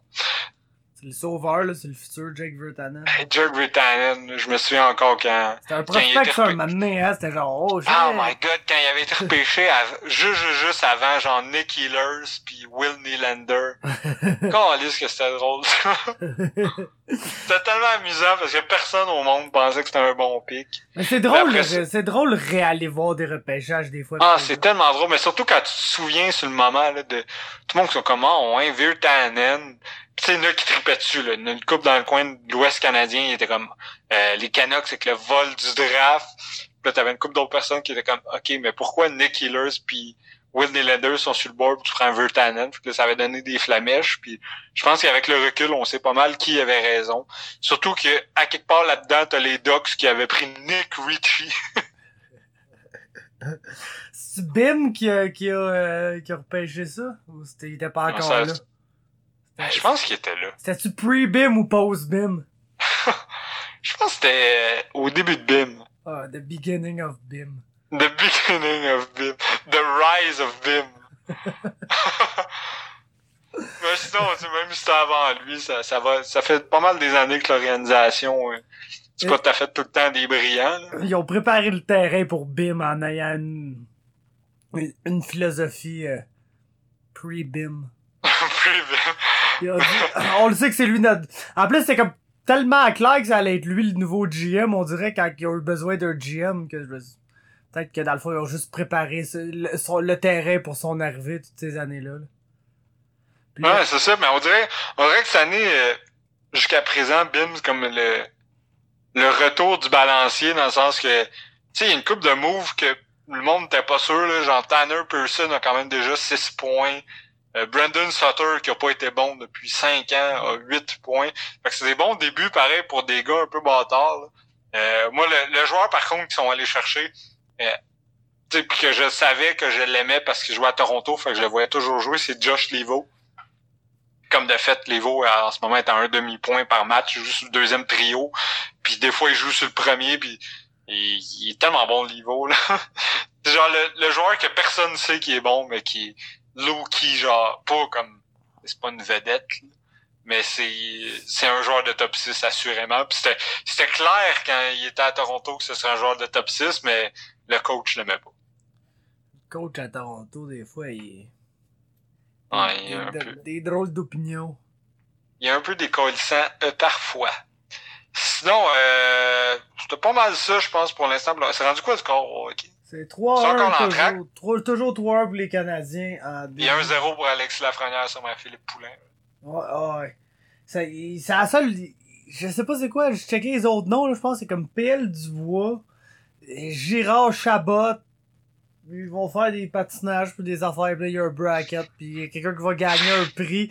Je sais pas si c'est, je sais pas si le prix c'est Danny Dubé, genre, il gagne, il gagne- il gagne Danny Dubé, man, pour commenter, euh, leur vie. Leur vie, genre. Ça doit être drôle pareil, tu te promènes pis c'est Maguire pis Dubé qui commandent ta vie. Ouais. Comme si c'était à la radio, fait que genre, en, en- En genre, hurlant. en En, hurlant. exagérant tout, là. ultra rapidement, man, pis en donnant le plus de détails possible, même ceux qu'on s'en crisse. Tu fais juste partir d'un stop tranquille pis t'as Maguire qui crie Quelle accélération! Probablement de quoi dans le genre. Mais j'avoue, je l'aime bien, Maguire. Mais Danny Dubé, des fois, là. Moi, moi c'est c'est le contraire. Ben, je suis pas le plus grand fan des deux, mais tu sais, ils sont corrects tous les deux, mais ben je pense que avant j'aimais pas tant Martin Maguire parce que tu sais, il exagère tout. Mais après ça, j'ai réalisé en écoutant des games à radio de plein d'équipes que ça fait juste partie de commenter. Tu sais, je veux dire, si tu veux pas que ce soit trop plate une game à radio, faut, faut que t'en mettes plus pour faire à croire à personne qui l'écoute que c'est un match enlevant. Ah parce ouais, que, tu sais, Si tu, si tu regardes les comment, si tu regardes le, le, le play-by-play de Martin Maguire en regardant le match, t'as l'impression que c'est même pas le même match. là. C'est genre un petit lancer de base dans la mitaine, puis t'as Maguire qui dit « Il Oh. vient de voler un but! Ah ouais, je me rappelle une fois, je revenais du, du Jew, pis euh, je ça à la radio, pis là, euh, il y en a un qui se blesse. Oh là là, ça pourrait être une perte catastrophique pour le Canadien. Euh, il retraite au vestiaire, là, la grosse affaire. J'arrive chez nous, je dis ok, fait qu'un tel vient de se blesser. Ma mère, oh non, je pense pas. je soupe, le gars il est à la glace. Il- fuck, on lui est allé dans le fond. Il existe ses patins, man. Ah, ouais, c'est ça, mais c'est tout le temps... Ou genre, tu sais... euh, Oh. Mettons, euh, le gars, il a dombe dans le coin, puis t'entends Maguire, il a raté le filet! Ça passait très près d'être un but! Là, t'es comme, sacrement, c'était genre, c'est un dégagement, au pire. Fait que Payling vient de trouver euh, l'idée bonne de bloquer un tir de Tory Krug avec son oreille. Oh. Donc, euh, à suivre. Il a pas l'air trop ennuyé. C'est, c'est, c'est Petrie qui a l'air blessé. là. Tu vois, ça, c'est un bon vétéran. C'est lui qui prend la douleur pour ses coéquipiers. Genre, non, fais-le-moi ça, cette douleur-là, le gars. Ça, En, c'est par- un en vrai par- move de en- vétéran. C'est pas Kerry Price qui ferait ça avec un jeune adjoint. Non, c'est ça. En parlant de douleur, d'ailleurs, je peux te confirmer que le dude, là, que- qui est serbe, que t'aimes pas trop, là, il a, il a relocalisé ses opérations à Sherbrooke. Fait que, il est pas à Saint-Hyacinthe, il viendra pas euh, faire rien de mal. Nice. Ça fait bien mon affaire. Euh, tant qu'à parler de MMA, euh, parlons, parlons du BMF Title Fight là, qui a fini de la façon la plus bâtarde de tous les temps. Aïe, aïe. Ok. Vas-y, man. euh, Demande-moi qu'est-ce que tu veux, parce que j'en ai tellement à dire, là, qu'on peut, je pourrais en parler pendant 7 heures, man, de cette style de... Ah, premièrement, qui, à, à partir de quelle seconde dans le premier round t'as su que ce serait un docteur stoppage? Parce qu'on dirait que moi je l'ai su immédiatement. Ben, je l'ai collé, euh, je l'ai collé à mes amis qui étaient là, littéralement, entre le premier et le deuxième, là, quand ils ont focusé sa cote, pis Mhm. Euh, tu sais, moi, c'est ça ma critique principale de ce de ce stoppage-là. C'est que dans le fond, là, si la cote était si grave que tu devais arrêter le combat à cause de cette cote-là, ben t'aurais dû le faire après le premier round. Ouais, ouais, c'est ça, parce que ça a pas été vraiment empiré entre le premier et la fin du troisième. Là. Zéro, zéro. C'est, en tout cas, c'est juste, mais tu sais, je comprends que la commission athlétique, euh, que la belt s'appelle BMF ou euh, le, le plus beau garçon, parce que la belt implique Luke Rockhold. Euh, je je veux dire, ça, ça change rien pour eux, mais tu sais, c'est vraiment la pire, la pire fin pour un combat pour déterminer qui est le baddest motherfucker. Que, ce soit le docteur qui dise non, non, t'es pas capable de continuer. C'est un gars qui clairement s'en calisse. Clairement qu'il avait la même, même, même coupure à son combat contre Pettis, là, comme une coupe de mois. Ouais, c'est ça, pis ça, ça a rien, a rien empêché, pas en tout. Absolument rien, mais tu sais, Diaz, malheureusement, tu le regardes pis il saigne. Fait que, euh, c'est ça, c'est de la merde, man. Comme tu dis, il va, penses-tu vraiment qu'il va y avoir un rematch à ça? Parce que, là, je vais faire, je vais faire l'avocat du diable, là. Nate Diaz a mangé une calice de volée. Ah, ça s'est pété à gueule, Il mais... était aucunement compétitif, là. Je veux dire, je, puis, en tout cas, moi, je pense que, tu sais, la deuxième chose qui me gosse le plus après les McGregor fanboys, puis mettons des fois les GSP fanboys, c'est les pour vrai les Diaz fanboys sont dégueulasses là. Sur Twitter les affaires de "Ah ouais, mais il y a, du cardio, il serait revenu là championship rounds." C'est comme il s'est rendu deux fois dans les championship rounds, il a gagné un total de zéro fois. Là. Arrêtez de penser qu'il vient magique au 4 puis au 5e, puis il était en train d'en manger. Tu sais, pour vrai c'était c'était un 18 là le troisième round, je pense qu'on va pas se le cacher. Ça semble à ça. Mais sais, moi, je voulais voir les deux derniers rounds, c'est sûr. moi aussi, j'aurais. C'est sûr, ben mais moi, c'est parce que c'était le meilleur fight de la soirée. C'était malade, là, comme combat. Ouais, c'est ça. Ça, pis tu sais, tout le monde se demandait si Diaz allait finir par plier ou s'il allait vraiment toffer. Il allait absolument toffer les deux derniers rounds. Si c'est pas ouais, fait, c'est ça, le. Si c'est pas fait knocker par le coup de pied d'en face quand il était déjà penché, là. Il, ouais, il, faut il pas knocker par rien. Tu sais, Kevin Lee a volé l'esprit à Gregor Gillespie, là, avec un coup de pied semblable. ouais, c'est ça. ouais, exactement, je comprends. Je comprends pas comment l'autre notre bout, là. C'est assez incroyable. Mais c'est ça, mais ils ont, ils, ont utilisé c'est quoi qui allait arriver avec cette belt-là, parce qu'on s'entend que c'est une belt qui peut juste être défendue dans une division. Non, non, c'est pas une belt qui va être défendue, point, là. Oh, shit, c'est rendu 3-2. Sur... Mais, euh, c'est pas une belt qui va être défendue euh, du tout, là. Ok, c'est ça, on la reverra jamais à part si un rematch contre Diaz, right? Non, c'est ça, la, la, la, seule manière que ça pourrait être défendu, c'est Masvidal décide de par lui-même, genre, de mettre la belt en jeu à son prochain combat et de physiquement donner la ceinture à l'autre si l'autre gagne, tu sais. Ouais, c'est ça, parce qu'on... Ouais, c'est ça, j'avoue. Ou que ce euh, soit The Rock qui vienne encore la donner. Ouais, c'est ça. Puis ah, ah non, entre toi puis moi, ça arrivera pas. Puis euh, sais, comme Dana White a dit, mm, il allait pas que être, il allait pas commit au rematch là automatiquement parce que Chris Durd et Nate s'est fait s'est fait euh, s'est fait coudre le sourcil au grand complet là, de un. Ouais. De deux, je pense que, que Dana a dit qu'il fallait qu'il y ait une chirurgie plastique là là-dedans ou de quoi pour dire juste genre réarranger son esti de sourcil pas que ça réouvre de même à toutes les combats. À chaque fois. Exactement. Donc sais, Nate Diaz, là, oui, s'est battu deux fois cette année, mais il s'était pas battu, ça fait trois ans. Donc, on peut pas vraiment s'attendre à voir Nate Diaz bouqué, là, dans trois mois, il va se battre. Fait que, est-ce que le prochain combat de Nate Diaz va être contre Masvidal? Fort probablement, mais ça va-tu être dans deux ans?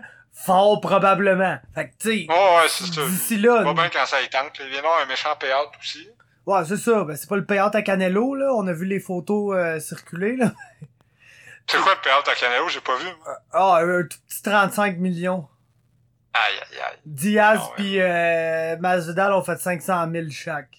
le pire, c'est qu'il y a eu des meilleurs... Euh, il y a eu des meilleurs codes d'écoute à leur combat qu'au combat de boxe. Gros, là, le combat de boxe a été retardé strictement ouais, pour, pour le combat pour que les partisans qui sont pas là puissent voir les deux combats, tu sais. Puis ils montraient le putain de combat d'MMA dans l'aréna de boxe. ouais, c'est fou, là. Ben, ça montre à quel point la MMA rise puis la boxe descend. Ouais, Avec raison. C'est plate, la boxe. Ça, ça, on va pas se... Mais... Ça on va pas se le cacher. Non, c'est ça. Puis, tu sais, ça, ça, ça, ça prouve rien qu'un peu que, ben, je pense, le modèle du UFC est pas optimal, man. Que de toujours vouloir, tu sais, oh, faut headliner des pay-per-view avec des title fights, des title fights. Puis là, tu peux pogner un esti de combat nowhere. Puis créer, tu sais, que tu crées une belt ou pas, là, ça restait le combat entre genre le cinquième meilleur contre le sixième meilleur welterweight. Là. Puis c'est ça. Puis oui, Masvidal avec des performances de même, moi pour vrai, il est en train de me faire croire qu'il est peut-être un championship level fighter, même si. Ouais, il avait l'air de ça samedi là. Tu sais, il se bat depuis 2003, ça arrive pas à personne d'être au sommet de sa carrière après 17, 18 ans. Mais à lui, oui. Puis pour vrai, je pensais jamais dire ça, mais mon dieu, que j'espère que Colby Covington gagne le titre. Là. pour voir le combat. Oui, parce que dis, ce que ce qu'on veut, l'objectif final, ok? C'est de, voir, de voir Colby Covington se faire défoncer sévèrement. Ouais. Qui, ah, a le, vrai, ça. qui a le plus de chances de vraiment tu sais, le défoncer, le, le faire, le faire mal? Cameron Usman peut très bien, d'après moi, le prendre, puis le crisser dans la cage pendant 25 minutes. Jusqu'à ce que mort s'en suive, là, mais ça sera pas une mort violente. Non, c'est ça. Ça sera pas une mort violente, puis sais, je suis même pas sûr que ça peut vraiment arriver parce que Colby Covington, c'est à la fois la game la plus simple, mais la game la plus difficile. Comment tu solves Colby Covington, qui est juste là, il te court après puis il lance des coups de poing? Mais tu sais, lance genre plus de 100 coups de poing par round à tous les rounds pendant 5 rounds. Fait que qu'est-ce que tu fais? T'as pas le choix. Comme même Robbie Lawler, qui est un des gars qui s'en calisse le plus dans l'histoire de l'humanité, pouvait pas juste s'en calisser contre Colby. Il a pas le choix de juste Ouais. essayer de dealer avec ses coups de poing pendant 25 minutes et ainsi de rien faire contre, là, littéralement. Donc, oui, c'est sûr qu'Ousmane, c'est le genre de gars qui est tellement gros et fort physiquement. Et tu sais, en- entre toi puis moi, pas de grosses accusations à faire, mais s'il y a un champion dans l'UFC demain matin qui pop pour la sauce puis que je suis le moins surpris, c'est pas mal Kamaru Ousmane, là, on va se le dire. fait que, tu sais, Ouais, il est tellement massif. Il est capable fort, de juste- Il est capable de te pitcher un peu d'un bord puis de l'autre, là. Ouais, c'est ça. Puis Mais- Colby, souvent, à être actif de même, se punch dans le clinch, puis utilise sa lutte incroyable pour se sortir de ça, puis recommencer ce qu'il fait. Je sais pas si tu te punches dans le clinch contre Kamaru, si tu sors de ce clinch-là à un moment donné. Mais regarde, c'est un combat fascinant en soi, mais... Si oui, en tout cas, il aurait fallu dire à Woodley. là, Ouais, c'est ça. Ben, clairement, ça s'est pas bien passé ce bar-là. Puis Woodley, est quand même, un, pour moi, un meilleur combattant que Colby. là. Personnellement, Je le je sais pas, un- man. Woodley, il y a comme une flaw, genre... Woodley se back up dans la cage, puis essaye de counter avec sa grosse bombe. C'est de même qu'il Ouais. se bat, puis ça va marcher contre des gars, mais contre Kamaru Usman, ça allait jamais marcher, tu comprends? Puis...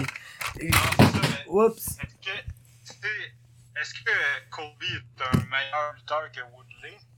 Pas sûr. Ben, je pense que c'est très, très similaire. Colby est Ouais, un... moi aussi, c'est ça, je pense. Là. Colby est un meilleur lutteur que volume. Usman, là, en théorie. Tu comprends? Colby, c'est un Division 1 All-American. C'est le- comme le- la plus haute distinction que tu peux avoir aux États-Unis. Kamaru, c'est un Division 2 All-American. C'est pas, ils se battaient même pas dans la même division en lutte, là, tu comprends? Non, je sais, mais on dirait que j'ai quand même l'impression que Kamaru est un meilleur lutteur que Colby, somehow. Genre. Je pense qu'il est juste, juste parce plus qu'il gros plus mieux ce qu'il fait. Ouais. Ouais. Ben, c'est le gars qui était notoire dans les compétitions de lutte, qu'il pouvait, genre, lancer un esti de single leg dégueulasse, botché, genre, pas une belle entrée, pas belle Puis quand même le compléter. Mais quand il ferme ses mains, oublie ça, oublie ça, tu suis, genre. c'est sûr que Division 2, ça permet plus que Division 1. Ouais, ouais, non, c'est mais, regarde, tu sais, ça, ça reste, pis le gars, ça reste au final qui l'applique le mieux en MMA, là, parce qu'il y a du monde qui ont des meilleurs credentials en BJJ que le chum Damien Maya, pis c'est drôle quand il arrive en Ouais, MMA, le chum Damien. Maya, il se fout de leur gueule sur un temps, là. Ouais. Ouais, ça, ça dépend toujours de ce que tu fais dans l'octogone. Mais tout ça Mais pour dire que j'espère que Colby gagne, parce que si Kamaru... J'aimerais ça que je fasse planter. Ouais, c'est ça. Si Kamaru le bat, ben, ça sera pas le fun dans tous les sens du terme. Et puis si euh, Jorge Masvidal est pour être celui qui le bat, mon gars, ça va être violent. Puis ça, ça va être violent, là, genre violent à un autre niveau de violence. Là. Genre, va falloir qu'il y ait comme deux, trois refs pour l'enlever dessus lui après. Là. Ça genre- va être genre quasiment comme Habib après son combat contre McGregor. Ouais, ouais, c'est ça, mais il sautera pas après le coin, il va sauter à pieds joints d'en face à Colby Covington. Ouais, c'est ça. Ouais, tu sais, ouais, parce qu'il l'haït tellement en plus. Ben, ça, je dis, ça reste un, un genre de latino contre un Make America Great Again. ouais, mais il y a un latino qui est un notorious Trump supporter, là, Jorge Masvidal, on se le Ah ouais? Oh, absolument, mon gars, là. Ok, je Absolument. savais pas ça. Absolument, mon gars. Hey, il est vraiment plus populaire qu'on pense qu'il l'est, ce petit Donald-là, man. Aïe, aïe. Donc, euh, voyons, il y aura. Je l'avais, là, là, je l'aime plus. Mais, euh, moi, mon, ça reste que mon meilleur, euh, mon meilleur moment de cette soirée-là, ça, c'est, quand The Rock est arrivé avec la ceinture, qu'il tenait comme s'il était lui-même champion. Ah, ça m'a beaucoup trop fait rire. Il est arrivé avec la belle sur l'épaule, genre, salut, c'est moi le champion. moi, mon moment préféré, c'est la conférence de presse après, quand que Nate Diaz a Ouais, dit qui, qui est que genre, The Rock chose the wrong guy and he can get it too. Ah, ben, c'est- quoi ton esti de problème? Mais tu le vois que même en disant ça, il est comme en train, genre, de, de se dire dans sa tête, Chris, je suis vraiment en train de talk shit The Rock, moi, là. Mais il trouve ça vraiment trop drôle pour pas continuer, fait qu'il Ben continue. oui, c'est ça, ben oui, c'est ça. Il sait que. The Rock, il en a rien à coller, là, dans sa- pas dans, qu'il en a rien à crisser Diaz, mais dans le sens que, lui, il est pas là pour se faire des feuds, là. Non, pas vraiment. tu sais, n'importe qui qui connaît Dwayne Johnson sait que ce gars-là a aucunement envie, de, de- d'avoir du beef avec qui que ce soit. Ah ouais, pis Nate Diaz, man, c'est que genre, encore une fois, gagne pas, sont pas vraiment perdants, va encore être capable, genre, dès, dès la prochaine occasion de... C'est fou comment ce gars-là est capable de faire danser tout le monde à, à son rythme, genre, littéralement dans l'UFC. Comme Connor était capable de le faire dans C'est le ça, bon vieux temps. Jazz puis Connor ont le même, la même capacité de se faire planter dans un combat, puis comme perdre à peu près zéro crédibilité. Ou en tout cas, zéro capacité d'attirer des foules puis des, des pay-per-view. là. Oh là là, pis écoute, t'as Puis des match-ups aussi, là, tu sais, si Diaz demain, il, tu sais, il vient de se faire exploser par Masvidal, qui est quoi, à peu près le quatrième contender environ, 3-4. Puis genre, tu sais, demain, il pourrait call out comme le premier contender, puis comme il y aurait le combat qu'il veut probablement. Oh, il y a peut-être de Poirier, là, qui veut se battre contre ben gros, là. Poirier qui a un peu l'air eu de... Lui, il a comme perdu un peu. Je pense que c'est un des grands perdants à ce combat-là, man. Même s'il est absolument pas impliqué. Mais quand il y a eu l'affaire de stéroïdes, là, de, de, de test pis tout à Nate, là.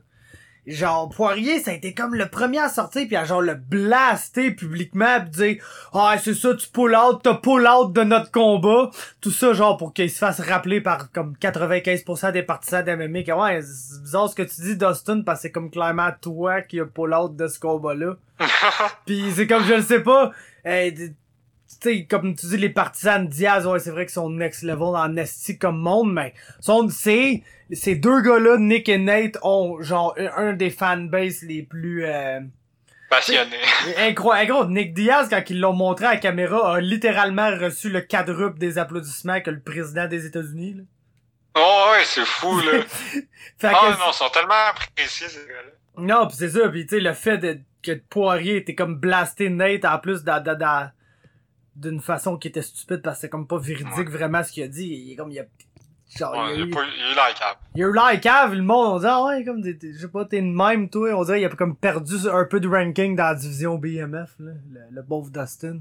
Le pauvre Dustin, euh, tout le le monde- diamant. Tout le monde veut se battre contre Nate Diaz, anyway, là. C'est pas compliqué, là. Ouais, ouais, ben, là, le payout va suivre, puis la réputation aussi. Euh, J'avais une dernière question concernant ce gars-là. Je t'avais dit que j'allais te la poser. J'ai complètement oublié le nom du gars qui affrontait Mr. Finland à Aquan Armor Canny, là. Shane, Euh, Shane Burgos. Ouais, c'est ça. Moi, ce que je, ma question, c'était, bon, euh, pour ceux qui ont vu le combat, au troisième round, c'était clair que Canny était scrap, là. Mais scrap de ses scrap, c'est à peine s'il tenait sur ses pieds, Ah, il, et genre, ça il pour la totalité du round. Ah ouais, c'est ça. il- voulait pas engager. Aussitôt qu'il se faisait frôler, tu voyais qu'il était... Moi, je, je catch pas pourquoi son coin lance pas la serviette rendue là, genre. Pour vrai, ça m'a comme un peu fâché parce que Chris, tu t'attends à quoi, à part, à part, la meilleure chose qui peut arriver, rendu là, c'est qu'il réussisse somehow à se rendre à la limite puis à perdre. Puis la chose probable, c'est qu'il se fasse violemment knocker. Écoute, il y a en MMA, il y a eu la, la pensée là, que tout peut arriver à tout moment. Puis tu sais, on a vu des, des comebacks absolument incroyables de des gars qui se sont fait décoller. Tu sais, je vais me rappeler l'année passée, un de Latino Nowhere, Claudio Puelles, ok? C'est fait décollisser, mon gars.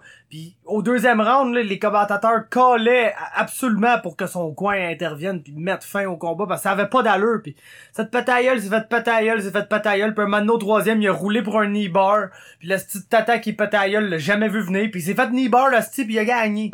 fait que c'est- c'est- ça, ça arrive, ces affaires-là. Puis à cause de ça, les coins arrêtent jamais les combats. Est-ce que c'est correct? Non, absolument pas. C'est ridicule. là. Le Macwan, comme t'as dit, il était même plus game de se lever. Il était même plus Non, game. c'est ça. Il, il, il mettait un genou au sol, puis là, ça avait l'air compliqué. Il, un moment donné, il était de dos au combat. Ah, et la- puis tu Il sais, s'était relevé, il était de dos à Bruno. J'étais comme, voyons. Je donne même une responsabilité à l'arbitre, là, tu sais, dans ce cas-là. Oui, je le sais que c'est un finish qui est comme un peu anti-climactic, pas pire que ce qu'on a vu dans le main event, par exemple. Fait que, si Non, le gars est pas capable, le gars il veut pas se lever, il se tourne le dos, il refuse d'engager, man, dis, t'es plus à, t'es plus à te battre, là, t'arrêtes le combat, tout simplement. Si le coach le fera pas, si son monde dans le coin, puis on s'entend Ouais, que, faut que quelqu'un on s'entend que son coin à lui, là, c'est, euh, c'est, c'est, c'est euh, John Kavanagh, c'est le coach à Conor McGregor, c'est SBG Harlan, là. Fait qu'on s'attendra pas à ce que ça, ce qu'ils prennent vraiment des grandes décisions. Ouais, c'est pas tout à fait... euh, c'est pas des 100 watts tout, tout le monde, là, mais ouais, ça m'a... C'est bon. Anyway, ça a fini que combat s'est fait arrêter ou surtout que s'est fait toucher. Là, ça a Ah, pas ça été. décolle, tu sais, c'est pas, il a pas perdu vraiment d'années de vie finalement, mais il aurait pu. C'est ça qui m'a dérangé. c'est Ce gars-là est juste comme un. En ce moment, c'est un punch and bag là, qui attend de. Espérons pas trop se faire knocker fort parce que je pense que Burgos a été même très correct là. Ouais, Burgos De- qui a été chill parce Il, que. juste, il s'est juste arrangé pour que ça finisse, mais sans essayer de le décapiter, parce qu'il aurait pu... Tu sais, rendu là, un moment donné, il aurait pu juste faire un...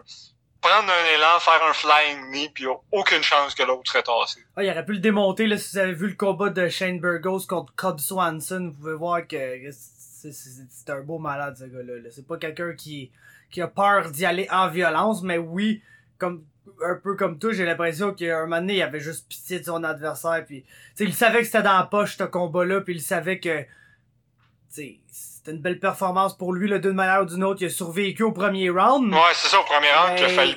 Ouais, c'est ça. Mais tu sais, ça c'est c'est comme s'il y a une personne que d'après moi, il faut que tu perdes le premier round contre lui si tu veux mieux gagner le combat. C'est bien un gars comme Macwan parce que tu sais comment il va sortir au premier round puis tu le sais qu'il va prendre 100% de ton énergie à essayer de te finir. Fait que si t'as confiance en ton grappling là, tu sais que t'es bon défensivement puis tu peux donner un 5 minutes de Macwan qui essaye absolument tout ce qui existe puis qui existe même pas pour te finir puis tu le sais qu'après ben ça va être genre l'ombre de lui-même dans la cage que il, il shootera même plus tu sais un takedown menaçant du restant du combat tellement qu'il aura plus d'énergie Ben, moi j'y donnerais son 5 minutes de gloire puis après ça je le démontrerais Puis Ouais, c'est comme le, le beau qui est un peu rendu écrit sur lui là malheureusement là, à- au stade où on se parle mais Ouais, ouais, c'est... mais Ça, ça, ça- cet aspect-là de manger une volée puis d'après ça gagner, ça me rappelle un des combats les plus weird que j'ai vu de ma vie entre euh, Neil Magny puis Hector Lombard. Que, que le combat commence, que Lombard le, le tue, là, que j'étais comme, c'est sûr que Magny se relève jamais. Le gars se relève somehow. Au deux, il commence à gagner parce que Lombard a somehow gas out en une minute et demie. après avoir lancé oh, littéralement 120 coups de poing unanswered genre Ouais, ouais, c'était juste comme, il, il est en train de le tuer. Puis là, il a fait, Chris, j'ai plus aucune énergie, moi, pour au deuxième round. C'était, là, c'est là que, je me souviens plus c'est qui le ref, mais Magny est en train de, de, d'assassiner euh, Lombard pendant que le ref était comme, non, non, ça continue. genre hey, c'était vraiment un combat weird. Ah, le ref, on dirait qu'il était là, ouais, peut-être, si le ref, en fait, avait été un bon arbitre, c'est un first round KO pour Hector Lombard, ce combat-là. là. Ouais, ouais, c'est ça. Puis après on ça. dirait que le ref s'est dit, ah non, écoute, garde, euh, je t'ai vraiment laissé une crise de chance, genre, fait que je vais lui laisser une crise de chance à lui et tout, mais c'est- Ouais, c'était, c'était Hector Lombard, Lombard- fait qu'il y avait no, tout le monde savait Ouais, qu'il y avait no coming back, là. Pendant je me demande si le ref c'était pas, euh, bon, le, le, le grand, le grand sage Steve Mazzagatti, mais en tout cas, Non, Le- c'était pas lui, mais c'était peut-être Mario Yamasaki ou quelqu'un de même. Ah, si, je pense que c'était Mario. Je pense que t'as en plein le bon gars. Je pense que c'était Yamasaki. D'ailleurs, tu parles de, de, de, de Hector Lombard, une des nouvelles signatures de Bare Knuckle Fighting Championship. Ah, Avec Vas-tu le- aller affronter Artem Lobov? Euh, Non, c'est pas tout à fait le même poids, là. Le, le Bov est pas mal plus lightweight que ça. Ouais. Euh, mais il s'est pas battu, mais je sais pas si t'as suivi, là, de la dernière carte de Knuckle Fighting Championship. C'est bol, je ne- Le, le seul combat à vie que j'ai regardé, c'était Lobov contre Malignaggi, puis on s'entend que je l'ai regretté. Ouais, ben en tout cas, j'étais. Le, leur dernier main event, ça a fini en first round KO. C'était un combat de poids lourd chez les Bare Knuckle. Je te laisse, je te laisse une chance, là, faut que tu devines les gens qui étaient impliqués dans ce combat-là. Tu voir, c'est assez facile à deviner. ouais. Du knuckle de poids lourd. C'est des gars qui font encore du MMA ou c'est genre des anciens? C'est des... Écoute, ils doivent en faire encore sur le site de la fin de semaine parce qu'ils sont clairement pas capables d'arrêter, là. Ah, C'était-tu genre Dada 5000 contre quelqu'un? Non, non, non, non, c'est encore... C'était... Je pense que c'est comme la seule affaire qui peut être plus drôle que ça. Ah, yeah, y avait-tu euh, Mark Hunt? Fais-tu encore des affaires, Mark Hunt? Euh, mais, attends, qui c'est ce qui est vraiment bâtard d'un poids lourd? Euh, attends, y avait-tu Bigfoot Silva? Ça, ce serait drôle en esti. Ouais, évidemment, il y avait Bigfoot Silva. évidemment, Antonio Bigfoot Silva était de la partie. Il a d'ailleurs perdu par KO au premier round. Contre Contre- Gabriel Gonzaga. ben non! Voir que ça, voir que quelqu'un a décidé de booker ça. Puis là, la prochaine carte, c'est le rematch tant attendu entre Artem Lobov et Jason Knight. Qui? Jason Knight, là, le Ick Diaz, là, le qui se battait dans l'UFC, là, le, Nick, le, le frère Diaz du Mississippi, genre. Asti Ah, de redneck blond qui était pas vraiment très bon.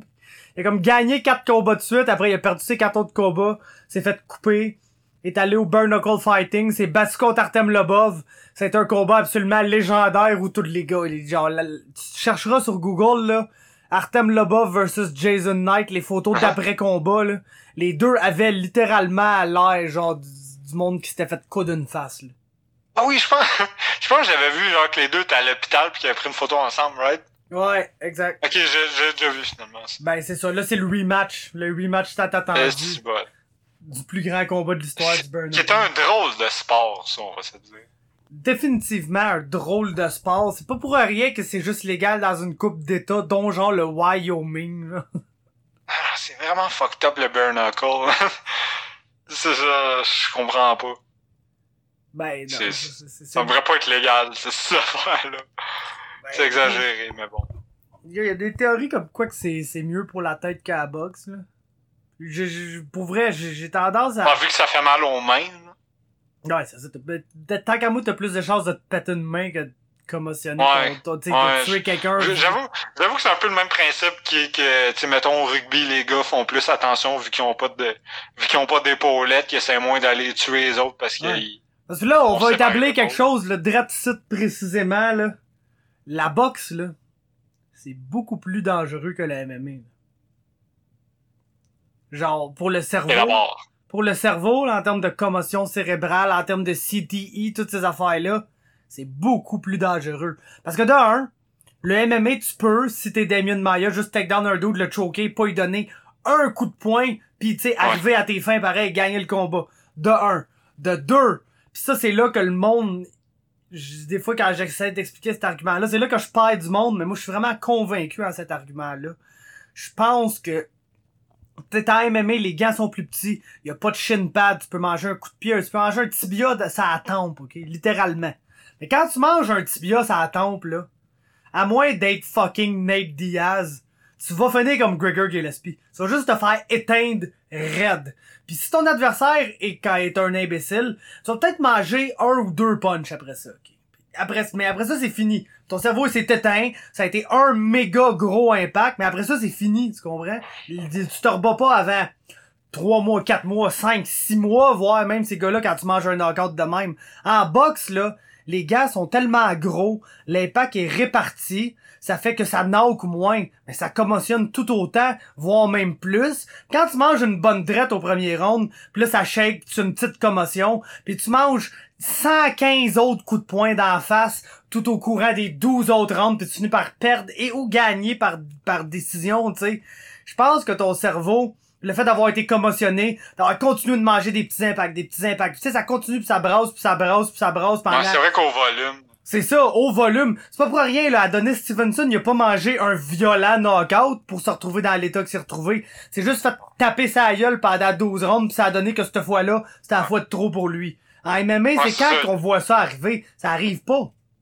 Tu sais? Ouais, non, parce qu'à un moment donné, tu plies, oui. Pis les 14, man, ça passe partout, ça passe à travers la garde. Quand tu te pogner flush sur le menton, là, genre, c'est un être humain moyen, normal, ça à nuit, man. Pis là, c'est sûr qu'on va exclure les Nate Diaz pis ce monde-là, genre, ah, si, Boston vient de content encore. Mais, C'est euh, 3-3. ouais.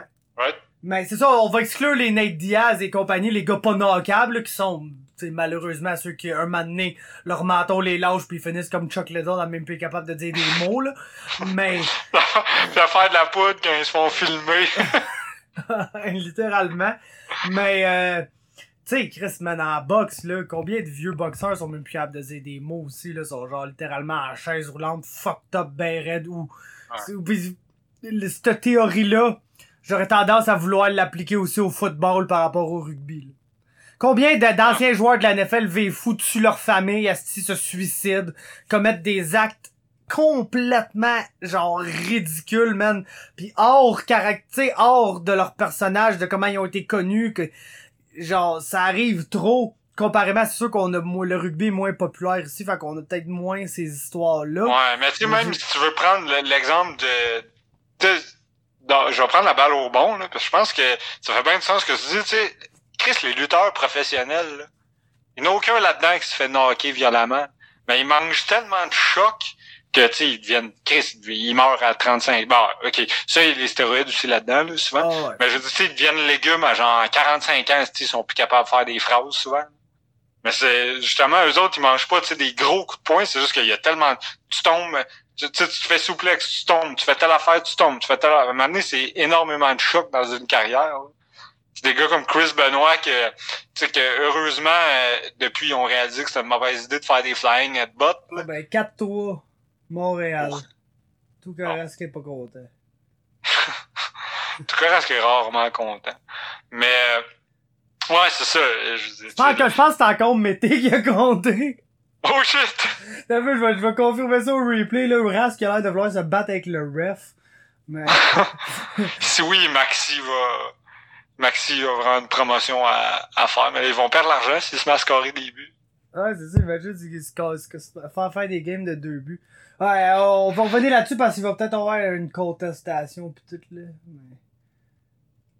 Ok, je pense que c'est définitivement Victor Mété. Ok, ben c'est parce qu'il y, a- y avait Nate Thompson qui était littéralement couché à terre sur des jambes de Toucaras, mais c'est le gars des Browns qui l'a poussé dans Toucaras, donc je pense pas que le reste, en tout cas. Bref, vas-y. Anyway, I guess que dans 24 heures, quand le monde va écouter le podcast, ils vont, ils vont savoir si ça a été un but ou non. là. Probablement. mais ouais, c'est ça. Mais ouais, à la lutte, il y a beaucoup de contacts. euh, de- de- comme, tu sais, de plus petits contacts, mais qui sont tellement répétitifs que les gars, ça les magane. là. Puis justement, comme je disais, le Christy de Flying Headbutt de Chris Benoit, là, à quel point le monde réalisait pas sur le coup que c'était la pire idée du siècle. Mais quand tu sautes la tête, la première, d'à peu près une hauteur de, tu sais, euh, la troisième corde, c'est à quoi? C'est à peu près 4-5 pieds. Tu sais, à un moment donné, à longue, ça doit maganer en Chris Andy, ça, des chocs à la tête, là. Ouais, non, c'est ça, définitivement. Puis je peux, tu sais, j'arriverai pas ici à dire, ah oui, j'ai lu des études, je me suis renseigné, mais me semble, là, de ce que j'ai vu, je pense que les contacts répétitifs qui, qui, qui ferment pas les lumières, c'est c'est comme... C'est sûr que y a personne qui va te dire que c'est bon pour la santé de manger un coup de tibia en plein dans la gueule, mais je pense que c'est moins pire de manger un bon coup de tibia dans la gueule que de manger De 150 120 coups de poing, ouais. Ouais, ouais, sûrement. Puis euh, en terminant, euh, je sais que t'écoutes plus vraiment la lutte, mais t'as suivi un peu ce qui s'est passé dans la semaine? Parce que là, il y a, il y a NXT qui a invade la WWE. Ouais, ben j'ai j'ai j'ai vu ça, mais moi ce que ce que on dirait ce que je retiens de la dernière semaine, c'est le fait que je sais pas, on dirait le monde ont comme été un peu détenu en Arabie Saoudite là, il y avait pas trop le droit. de- je ne sais pas pourquoi Vince McMahon s'est poussé en jet privé, mais ses employés eux, ils avaient comme moyen le droit de quitter le De pays. quitter, ouais. Ah, c'est tellement. Mais la, la raison supposée derrière ça, c'est que dans le fond, euh, il y a eu un show en, en avril en Arabie Saoudite, puis qu'il devait avoir l'Arabie Saoudite devrait avoir somehow Vince McMahon s'est dit que c'était une bonne idée de pas les faire payer tout de suite, puis que c'était correct s'ils payaient dans six mois. Mais là, six mois après, il a pas été payé, payé entièrement. Puis apparemment qu'il y aurait une dispute avec le fucking prince d'Arabie Saoudite par rapport à ça. Parce que pour ceux qui savent pas, quand ils vont en Arabie Saoudite, c'est littéralement le prince qui paye pour tout. Là. C'est, c'est, le prince d'Arabie Saoudite qui dit moi je veux avoir telle, telle, telle, telle, telle personne. Puis la WWE à chaque fois dit ben non, Chris, on peut pas avoir telle personne, puis il est comme on va y offrir 15 millions de dollars. Puis on se retrouve avec Tyson Fury, qui se retrouve dans un ring la WWE quatre mois avant le plus gros combat de sa carrière en boxe. Tu sais, genre Fury qui affronte fucking Deontay Wilder fin février, puis que le payout est tellement bon qu'il a accepté de lutter, Chris, de possiblement se blesser avant comme le combat de sa carrière contre un gars qui, je tiens à le rappeler, a déjà dit que ça lui ferait plaisir de tuer quelqu'un dans le ring. Ah, ça je pense qu'on le mentionne pas assez, Deontay Wilder, c'est un asti de malade mental. C'est pour vrai, c'est un fou ce gars-là. C'est vraiment un malade.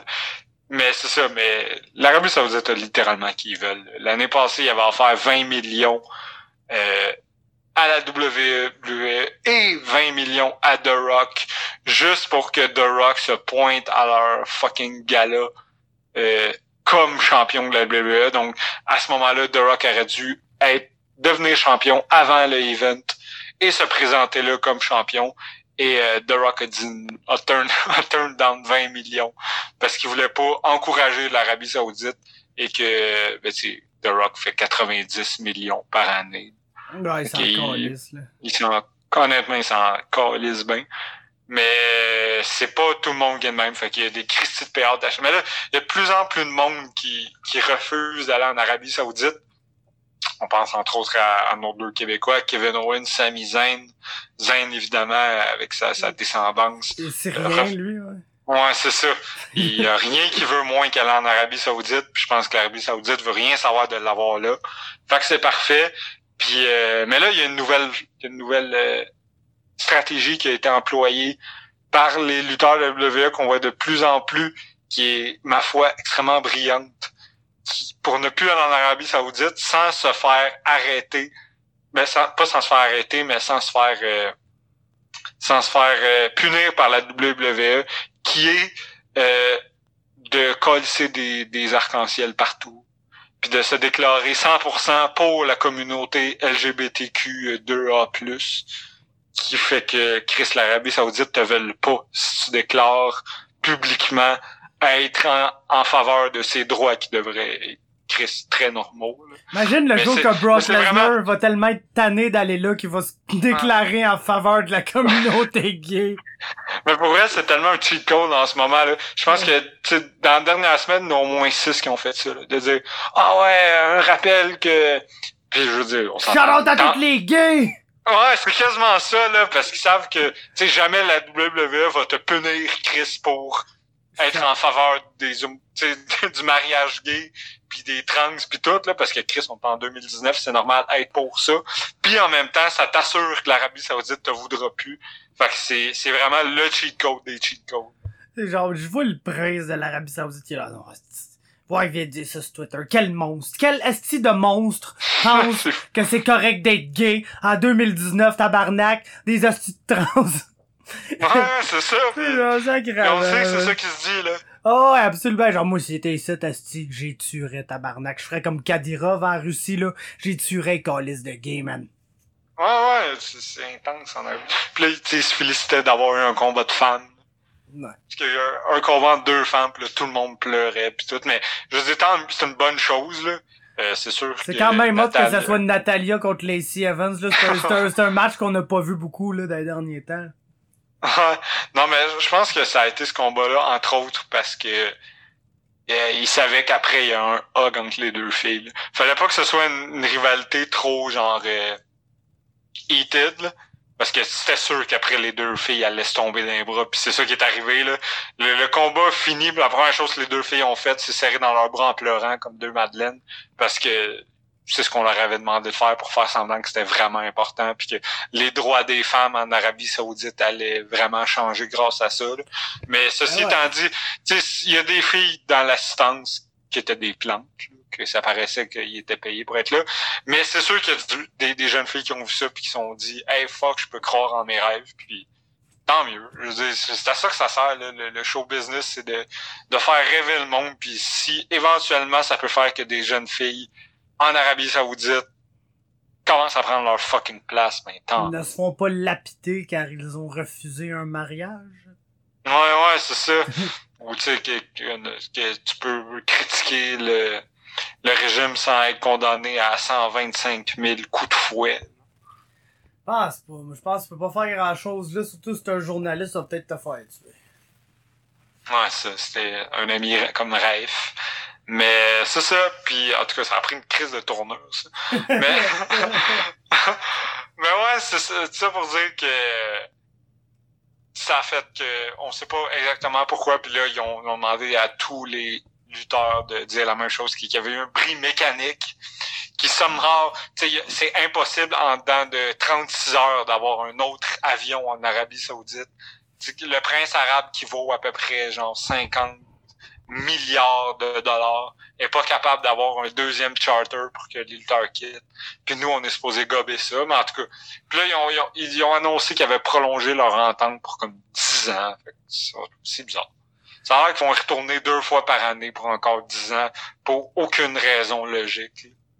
C'est ridicule, man. Ça me donne même pas envie de- d'aimer la lutte. Mais bref, au moins, ça a donné droit à probablement une bonne storyline qui vont probablement absolument scraper d'ici les prochaines semaines, mais euh, pour, pour SmackDown, c'était cool, du moins, l'invasion d'NXT. Puis je pense que ça peut être bon, vu que NXT est comme...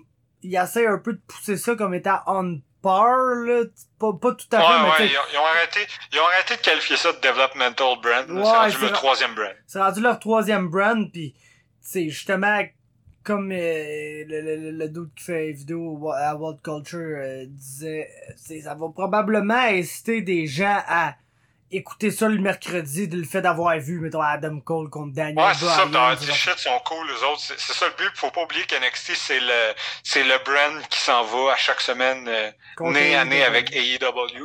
Ouais. C'est vraiment important pour eux qu'il y ait des gens qui le regardent.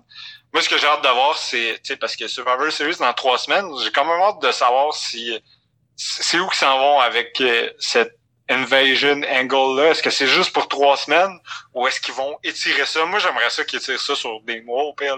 Tu sais, ça pourrait commencer à Survivor Series, puis que, il y a une, à lutte constante, ouais, c'est ça. Tu sais, il y a, il y a de quoi faire avec ça, puis surtout si, euh, si, si ça dure plus que trois semaines, on peut s'attendre aussi à ce qu'il y ait des, euh, des gens qui, qui tournent leur veste. C'est-à-dire, moi, je serais pas surpris qu'il y ait un- peut-être un Kevin Owens euh, rejoigne NXT, des affaires comme ça. Parce que, tu sais, si tu veux, si tu veux que les gens écoutent NXT, faut, l'invasion, ça fait que les gens vont dire, oh shit, lui, il est cool. Mais c'est le fun aussi s'ils connaissent déjà une ou deux personnes, puis dire, hey, je vais aller voir lui aussi ce qu'il fait. C'est comme Finn Balor, c'était ça. Finn Balor retournait à NXT. Euh, S'il y a une ou deux autres personnes dans des noms potables qui retournaient à NXT, tu sais, pas juste des Tyler Breeze puis des Fandango, là, mais vraiment, tu des gens en qui les gens sont, sont investis. Euh, ça pourrait être un solide troisième run parce que NXT, c'est la meilleure lutte du monde. Pour moi, il n'y a aucun doute. Là. À date, euh, probablement que t'as pas encore écouté AEW. Moi, j'ai décidé de leur laisser une chance. J'ai écouté tous les épisodes depuis tu le début un mois, puis personnellement, je trouve ça médiocre. là. Je trouve ça crissement mauvais. Genre, je- sais que la mode, c'est dire ah c'est l'avenir puis tout. Puis pour vrai, il y a tellement de monde qui ont aucun talent. dans- Tu de- moi les Lucha Bros, pour vrai, qui sont vus comme une des- la meilleure équipe au monde, c'est de des fucking luchadors. Laisse-moi ça en 2001. là. Puis tu sais, leur, pro- leur prochaine grosse vedette, c'est un gars qui s'appelle Hangman Page, qui a comme le charisme à peu près de Cain Velasquez. C'est-à-dire aucun. le charisme dans le négatif. Ouais, ouais, c'est ça. Mais tu sais, il y y, a du monde nice. Tu sais, je dis Chris Jericho, Cody Rhodes, Kenny Omega. Même là, tu connais Omega, je le trouve. Moi, il me fait pas capoter, mais c'est un lutteur fou. Mais je pense pas.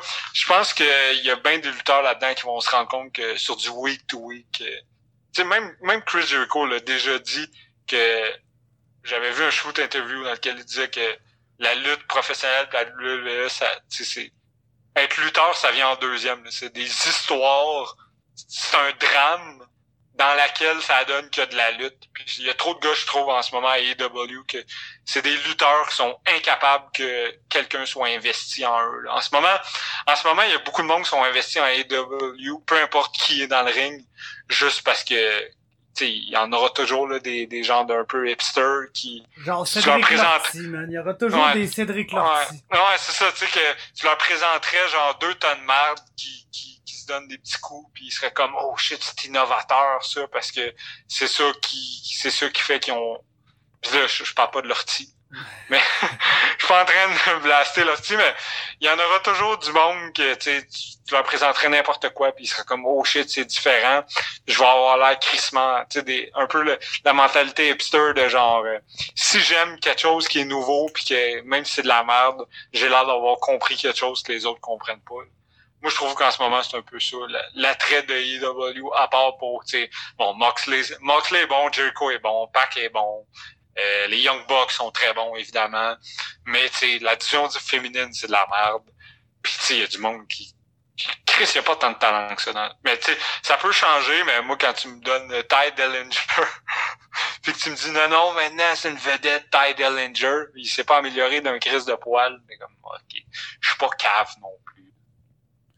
Non, c'est ça. Puis, euh, moi, j'ai pas, pas, pas grand chose à dire là-dessus, pour être honnête avec toi. Et EW, je, ça m'a même pas accroché assez pour que je donne la chance d'écouter, tu sais. Fait que... Ouais, non, ça, y a pas grand chose à... Ça va peut-être devenir super bon, pis ça va peut-être devenir très mauvais.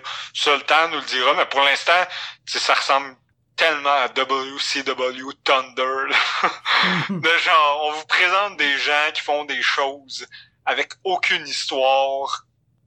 Tu sais, eux, ben, ça dépend ce que t'aimes la lutte aussi, là, Fab, je sais que t'es comme moi, les deux la lutte, on, on prend absolument, on n'écoute pas ça comme un sport, Chris. Je comprends pas, je comprends pas le monde qui écoute la lutte en disant, ah, c'est c'est comme si on regardait un sport. Ben non, si je veux regarder du monde se taper pour vrai, me regarder du MMA, là. Fait que moi, ce qui me rire, c'est, les storylines. Tu sais, j'aime ça rire, j'aime ça être diverti, j'aime ça, tu sais, que, que ce soit vraiment comme over the top par moment. Puis AEW, c'est comme, ah non, nous, on va montrer aucun segment backstage, tout ce monde, tout, tout se passe dans le ring. Je suis comme, ben oui, parce que tout dans la vie se passe dans le ring, mais tu sais, c'est super sportif, là.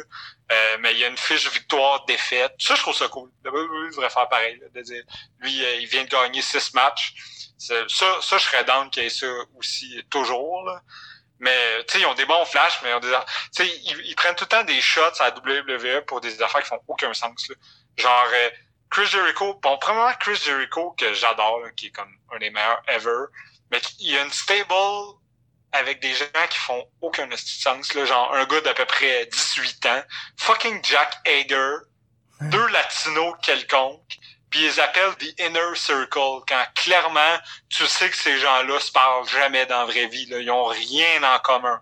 Puis là, la gimmick, c'est que ouais, ouais, c'est, son cercle fermé, là, c'est ses chums, c'est son entourage comme Chris, c'est sûr que vous vous entendez aucunement bien, personne là-dedans. Genre, il y a aucune logique. Vous, vous avez aucun point en commun. Ça, c'est de un. Puis après ça, ils prennent des... Tu sais, un moment donné, le monde criait « We the people » à Jack Hager, parce que bon, quand il s'appelait Jack Swagger, WWE, c'est ça qu'il criait tout le temps.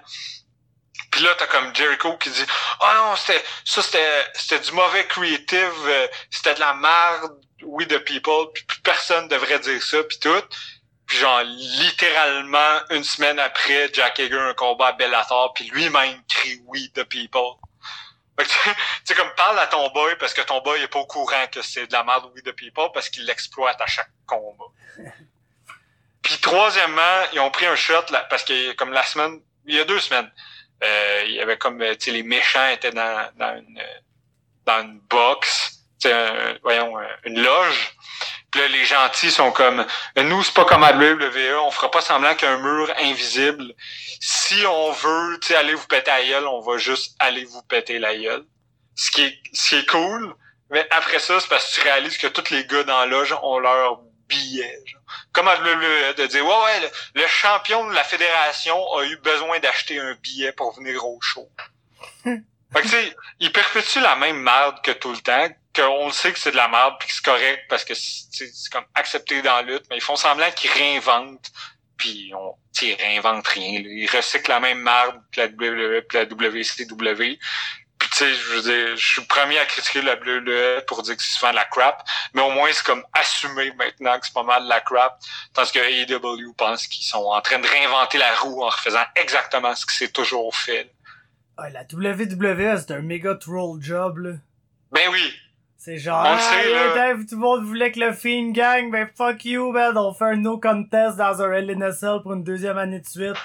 Fait que chialer, gang de petite cave. ben oui, c'est ça. tu sais, C'est c'est un gros troll job, mais c'est c'est frustrant, puis en même temps, quand il se passe, c'est ça qui fait que quand il se passe de quoi de nice, on a dit comme oh shit, wow, genre. Ouais. mais c'est ça. Fait que that's it. C'est ça qui est ça, c'est pour la un 1h40, là, quand même. Finalement, y a-tu quelqu'un qui a compté?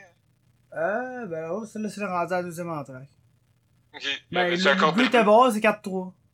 Ok, cool. Bon, ben, Je encore pense. des buts, tout le monde. Que vous le savez tout au moment où on se parle, mais nous, on. Ben, puis oui, c'est encore Mété. Ben oui, c'est magnifique, hein. Ton mété. Good. le cher Mété. Fait que euh, le, le podcast a commencé sur un but de Mété, puis il finit sur un but de Mété. Fait que c'est parfait de même. Salut tout le monde, bonne semaine, puis euh, partez le hashtag euh, We Want Alex.